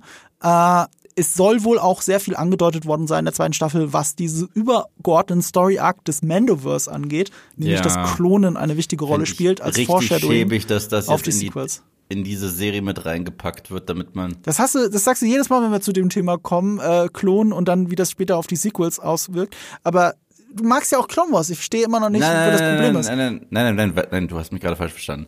So, ich schäbe ich, dass sie das jetzt in Bad Batch reinhauen. Ach so. Weil die packen das ja schon in Mando rein und jetzt müssen, wollen sie mich erpressen, dass ich es auch noch äh, Naja, es ergänzt sich, aber du musst ja nicht. Also hast du bis ja. jetzt das Gefühl, du brauchst Bad Batch unbedingt? Ich glaube nicht. Nee. Ich auch nicht. Aber ich, wenn die zweite Staffel wirklich so gut ist und ich mochte ja die erste insgesamt. Als Case of the Week äh, kinderfreundliche Animationsserie finde ich Bad Batch sogar richtig gut. Die erste. So und äh, ich, ich fand nur, die hätte besser sein können, die, also die ganze Staffel, weil die Anfang Ende so stark fand, äh, also inszeniert fand. Und ähm, ich gebe der zweiten Staffel sowieso eine Chance und dann bin ich gespannt, wie es mit der dritten, wie es mit der dritten aussieht. Ja. Und das führt uns zum Ende dieses Podcasts und dem letzten Thema, das nicht Star Wars ist, aber das erste aus der Celebration war, was bei mir aufgeschlagen ist im Feed. Pa, para, pa, pa, para. Pa, para, pa, hätte schon aufhören sollen nach dem dritten Film. Jetzt gibt's einen fünften, fünften. Wer braucht diesen Film? Wobei, der stimmt nicht ganz. Es hätte nicht nach dem dritten aufhören sollen. Die haben ja nie in Trilogie gedacht. Nein, ich meinte, ich meinte, es hätte aufhören sollen, nicht, dass die das so geplant haben. Ich meinte, Ach so, ja. Ist, ja. Die, für die ganzen 90er war immer ein Star Wars, äh, no, Star Wars, ein Indiana Jones Film geplant tatsächlich, mhm. aber sie haben ihn nie umgesetzt. Und die haben ja zwei Jahrzehnte lang fast gestritten, wie es jetzt äh, ähm, Indiana Jones weitergeht. Und das Ergebnis ist der vierte, weil der halt ein Kompromiss aus den Geschichten von Lucas, von Spielberg und von Harrison Ford war. Mhm. Und deswegen der bekannte Missgriff. Ähm, und wir können alle gespannt sein, wie jetzt Indiana Jones und das Rad des Schicksals, The Dial of Destiny. Der deutsche Titel ist hier tatsächlich, finde ich, besser. Rad des Schicksals. Ähm, ob sie es hier hinkriegen, einen richtigen Abschluss für Indiana Jones zu finden, weil es muss diesmal auch ein Abschluss sein, weil ja Harrison Ford gesagt hat, das ist das definitiv letzte Mal, dass er die Mütze, den Schlapphut von Indiana Jones anzieht. Hast du gerade Mütze zum Fedora-Hut von Indy gesagt? Ich habe mich ja korrigiert. Es ist der Schlapphut, der Fedora, ja. Es gibt äh. übrigens, du hast ja noch nicht die Serie gesehen, aber ich habe sie gerade zu Ende geschaut, Shrinking auf Apple Plus wirklich super geil. Und ich verstehe jetzt, warum Harrison Ford gesagt hat, als er das Drehbuch angenommen hat, die, die das Angebot für die Serie, wo keiner dachte, dass er die Rolle annimmt. Äh, das sind mit die besten Dialoge, die ich jemals gelesen habe, hat er gesagt. Nee, es sind die besten Dialoge, die ich je gelesen habe. Ähm, ich glaube sie mittlerweile jetzt, wo ich äh, Shrinking gesehen habe. Und es gibt da einen Running Gag in dieser Serie, der darauf beruht, dass Harrison Ford am Set auf einmal mit einem Hut aufgetaucht ist. Mit einem sommerlichen Fedora, einem hellen mhm. Fedora. Und er trägt den einfach gerne. Und er wollte ihn auch in den Innenräumen tragen. Und dann hat sich die Crew so zusammengetan, so, was machen wir jetzt? Wer geht jetzt zu ihm hin und sagt, dass er den scheiß Hut abziehen soll? und äh, Bill Lawrence, der Showrunner und Creator von Scrubs und Ted Lasso, hat sich dann breitschlagen lassen, mit ihm in den Raum reinzugehen und zu, und zu verhandeln, dass dieser Hut weg muss. Und es war eine Verhandlung, weil da bei der Verhandlung ist rausgekommen, er darf ihn benutzen, wenn sie draußen sind und die Dialoge adressieren, dass er diesen scheiß Hut die ganze Zeit anhat. Das ist okay. sau lustig. Also es, ja, hat, es hat mit Indiana Jones indirekt zu tun, weil es ist quasi derselbe Hut, nur in einer anderen Farbe. Zu Indie 5, ich bin bisher noch nicht hyped, muss ich sagen. Leider gar nicht. Äh, ich bin mittlerweile hyped. Mittlerweile schon. Äh, nicht nur, weil ich sowieso Vertrauen in James Mangold habe, weil ich äh, paar seiner Filme sind für mich mit die besten ihres Genres, ob es jetzt Tweet Century Juma ist für den Neo-Western, wenn du so möchtest, ob es jetzt ähm, Logan ist für Comic-Verfilmungen oder ob es Ford v Ferrari für Rennfilme ist. Das sind alles mit die besten aus ihrem Genre. So, das ist schon mal großartig. Das andere ist, ähm, dieser Trailer, als ich ihn zum ersten Mal gesehen habe, ne, der war da gerade seit vier Minuten online. Und der war online hochgeladen, ich glaube von Rotten Tomatoes oder so. Und es war nicht die offizielle Version. Also der Trailer wurde ein paar Minuten später erst bei Lucasfilm oder wo auch immer das nochmal war auf YouTube hochgeladen. In der perfekten Version. Die Version, die sie hochgeladen haben, war irgendwo gegrabt von Social Media. Mit Untertitel. Schon fest drin, ne? Und ich habe den Trailer geguckt, habe gedacht, ey, das ist so eine blöde Idee, Sympathy for the Devil zusammen mit dem Indiana Jones Theme so zu reinzumixen. Das klingt ja richtig scheiße aber das lag auch daran, weil die Version, die ich von dem Trailer gesehen habe, eine sehr schlechte Soundabmischung hatte. Das war die Datenrate war niedrig oder so, das klang nicht gut. In der fertigen Version des Trailers fand ich klang das schon ziemlich gut. Diese zwei diese Themen zusammenzubringen. Du schüttelst mit dem Kopf. Äh, ich mochte es aber und muss zugeben, ich habe den Trailer oft, öfter gesehen, als ich wollte.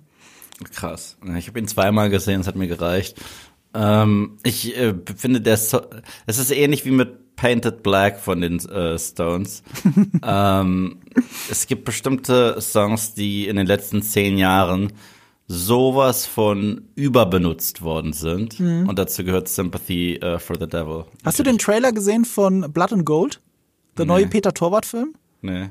Ähm, das ist ein Netflix-Film von Peter Torwart, der ja immerhin äh, Bang Boom Bang gemacht hat. Der ist ein ja. ziemlicher Kultfilm ist. Für mich immer noch einer der besten deutschen Filme, die ich je gesehen habe. Ich liebe Bang Boom Bang. Und Peter Torwart hat eben diesen Film für Netflix gemacht. Das ist so ein bisschen Inglourious Bastards. Spielt im Zweiten Weltkrieg, mhm. so westernmäßig. Ah, so. Und der neue offizielle Trailer kam gestern raus, zum Zeitpunkt der Aufnahme. Gestern. Mhm. Und die haben da, ich glaube, es war Painted Black drunter gelegt, aber in Deutsch. Oh. Okay, das war schon wieder lustig. Nee, also, die ganzen mehr. Nazis und dann hast du diese deutsche Version von diesem Song. Selbst das kann ich nicht mehr, weil die hatten schon bei John Wick Painted Black auf Französisch und äh, in, in Teil 4. Fand es, ich nicht es so geht, schlimm. Es geht nicht mehr. So und spätestens Black Adam hat den Song jetzt erstmal getötet. Du, an für sich bin ich bei dir. Sympathy for the Devil ist einer meiner absoluten Lieblingssongs aller Zeiten und er ist völlig overused in Trailern und in äh, Filmen. Völlig. Ja. Oft deplatziert. Nie wieder so gut wie ein Interview with a Vampire. Ja. ja? Aber in diesem Trailer fand ich die Idee, das Und zu mischen, Painted ganz Black geil. nie so gut benutzt äh, erneut wie äh, Devil's Advocate. Nee, da bin ich der Meinung, es gibt einen alten Call of Duty Black Ops 1 Trailer, TV-Werbespot. Ich glaube, der war mit Painted Black. Der ist noch geiler. Okay, wenn du meinst. ähm, oh, das war so der zweite Teil, eins von beiden. Naja, also bis dato ich, ich, leider löst er in mir bisher nur Skepsis aus der Trailer. Mhm. Er hat jetzt auch den obligatorischen, haha, ist Kapitalismus nicht scheiße Moment, den äh, Ant-Man 3 getoppt hat mit den obligatorischen Sozialismus nicht toll Moment und dass wir uns wie Ameisen verhalten sollen. Ja, ich finde, da fühlst du dich mehr auf den Schlips getreten, als man muss, zumal äh, es nicht heißt, dass dann die Aussage deswegen stimmt, nur weil es ihre Perspektive ist. Daran ist auch nicht nein, schlimm, wenn nein, ihre nein, Figur das so es, denkt. Das spielt Ende der 60er Jahre. Das ist eine junge Figur wie die von Phoebe Waller-Bridge genauso denkt ja. zu diesem Zeitpunkt. Ist doch völlig logisch. Ich weiß, ich weiß, aber gleichzeitig, ich frage mich auch, wie sie seinen Sohn wegignorieren wollen. Ich meine, Teil 4 ist passiert. Ist, ist, werden sie das? Weil was wir sehen, ist ja John Rice Davis, mhm. dass der zurückkommt als Salah. Mhm. Sie haben aber auf, den, äh, auf der Star Wars Celebration gesagt, dass es noch mehr Rückkehrer geben wird. Mhm. Also sie ja, haben es schon angekündigt. Ich finde es interessant, der Zeitpunkt, den, also wie der Trailer uns Indiana Jones erzählt, wie er da allein in Unterhose vom Fernseher aufwacht. Ja. So, also das ist ja schon sehr anti zu dem, was wir vor zehn Jahren gesehen haben, wo er heiratet und alles gut ist. Ja, deswegen. Äh, wo ist Marianne? Hat er wieder doch nicht sein Happy End kriegen dürfen, wie so viele meiner alten Helden. Aber, aber das ist so ein bisschen, glaube ich, der Punkt der Geschichte, den ich jetzt interessant finde. Es geht nicht nur darum, irgendein Artefakt zu finden. Es geht darum, ein Artefakt zu finden, das die Fehler der Vergangenheit ausradiert. Was ja auf einer Metaebene sehr viel über Indiana Jones 4 sagt. Ja, aber gleichzeitig finde ich Zeitreisen genauso deplatziert bei Indie wie Aliens. Also naja, also vorher haben sie die Bundeslade, die. Ja, die Bundeslade ist was anderes. Die Bundeslade, die Steine von äh, hier Kalimar ja. äh, und und ähm, hier äh, der der der goldene mhm. hier der Kelch. Ja. Der, der Heilige ähm, Gral. Der Heilige Gral, danke, Gottes Willen. Aber ich glaube, guck mal, das macht den dritten Film so geil als eigentlich letzten Film, weil es geht um ewiges Leben. Es geht darum, mhm. diese, dieser Kelch verspricht ewiges Leben und dass alles äh, so bleiben kann, wie es ist. Mhm. Und die Aussage des Films am Ende ist, dass es diesen Kelch nicht braucht. Und sie reiten zusammen in diesen Sonnenuntergang. Ja, nee, nee, nee, nee aber, aber du verstehst mich falsch. Ich, ich, ich meine, das sind zumindest, also gut, diese Steine von äh, äh, Kali, die sind, die, die sind frei erfunden, aber ich fand es interessant, dass es Artefakte gibt aus unterschiedlichen Religionen und äh, Zivilisationen, mhm. die es aber echt, äh, die, die echte Magic haben, okay?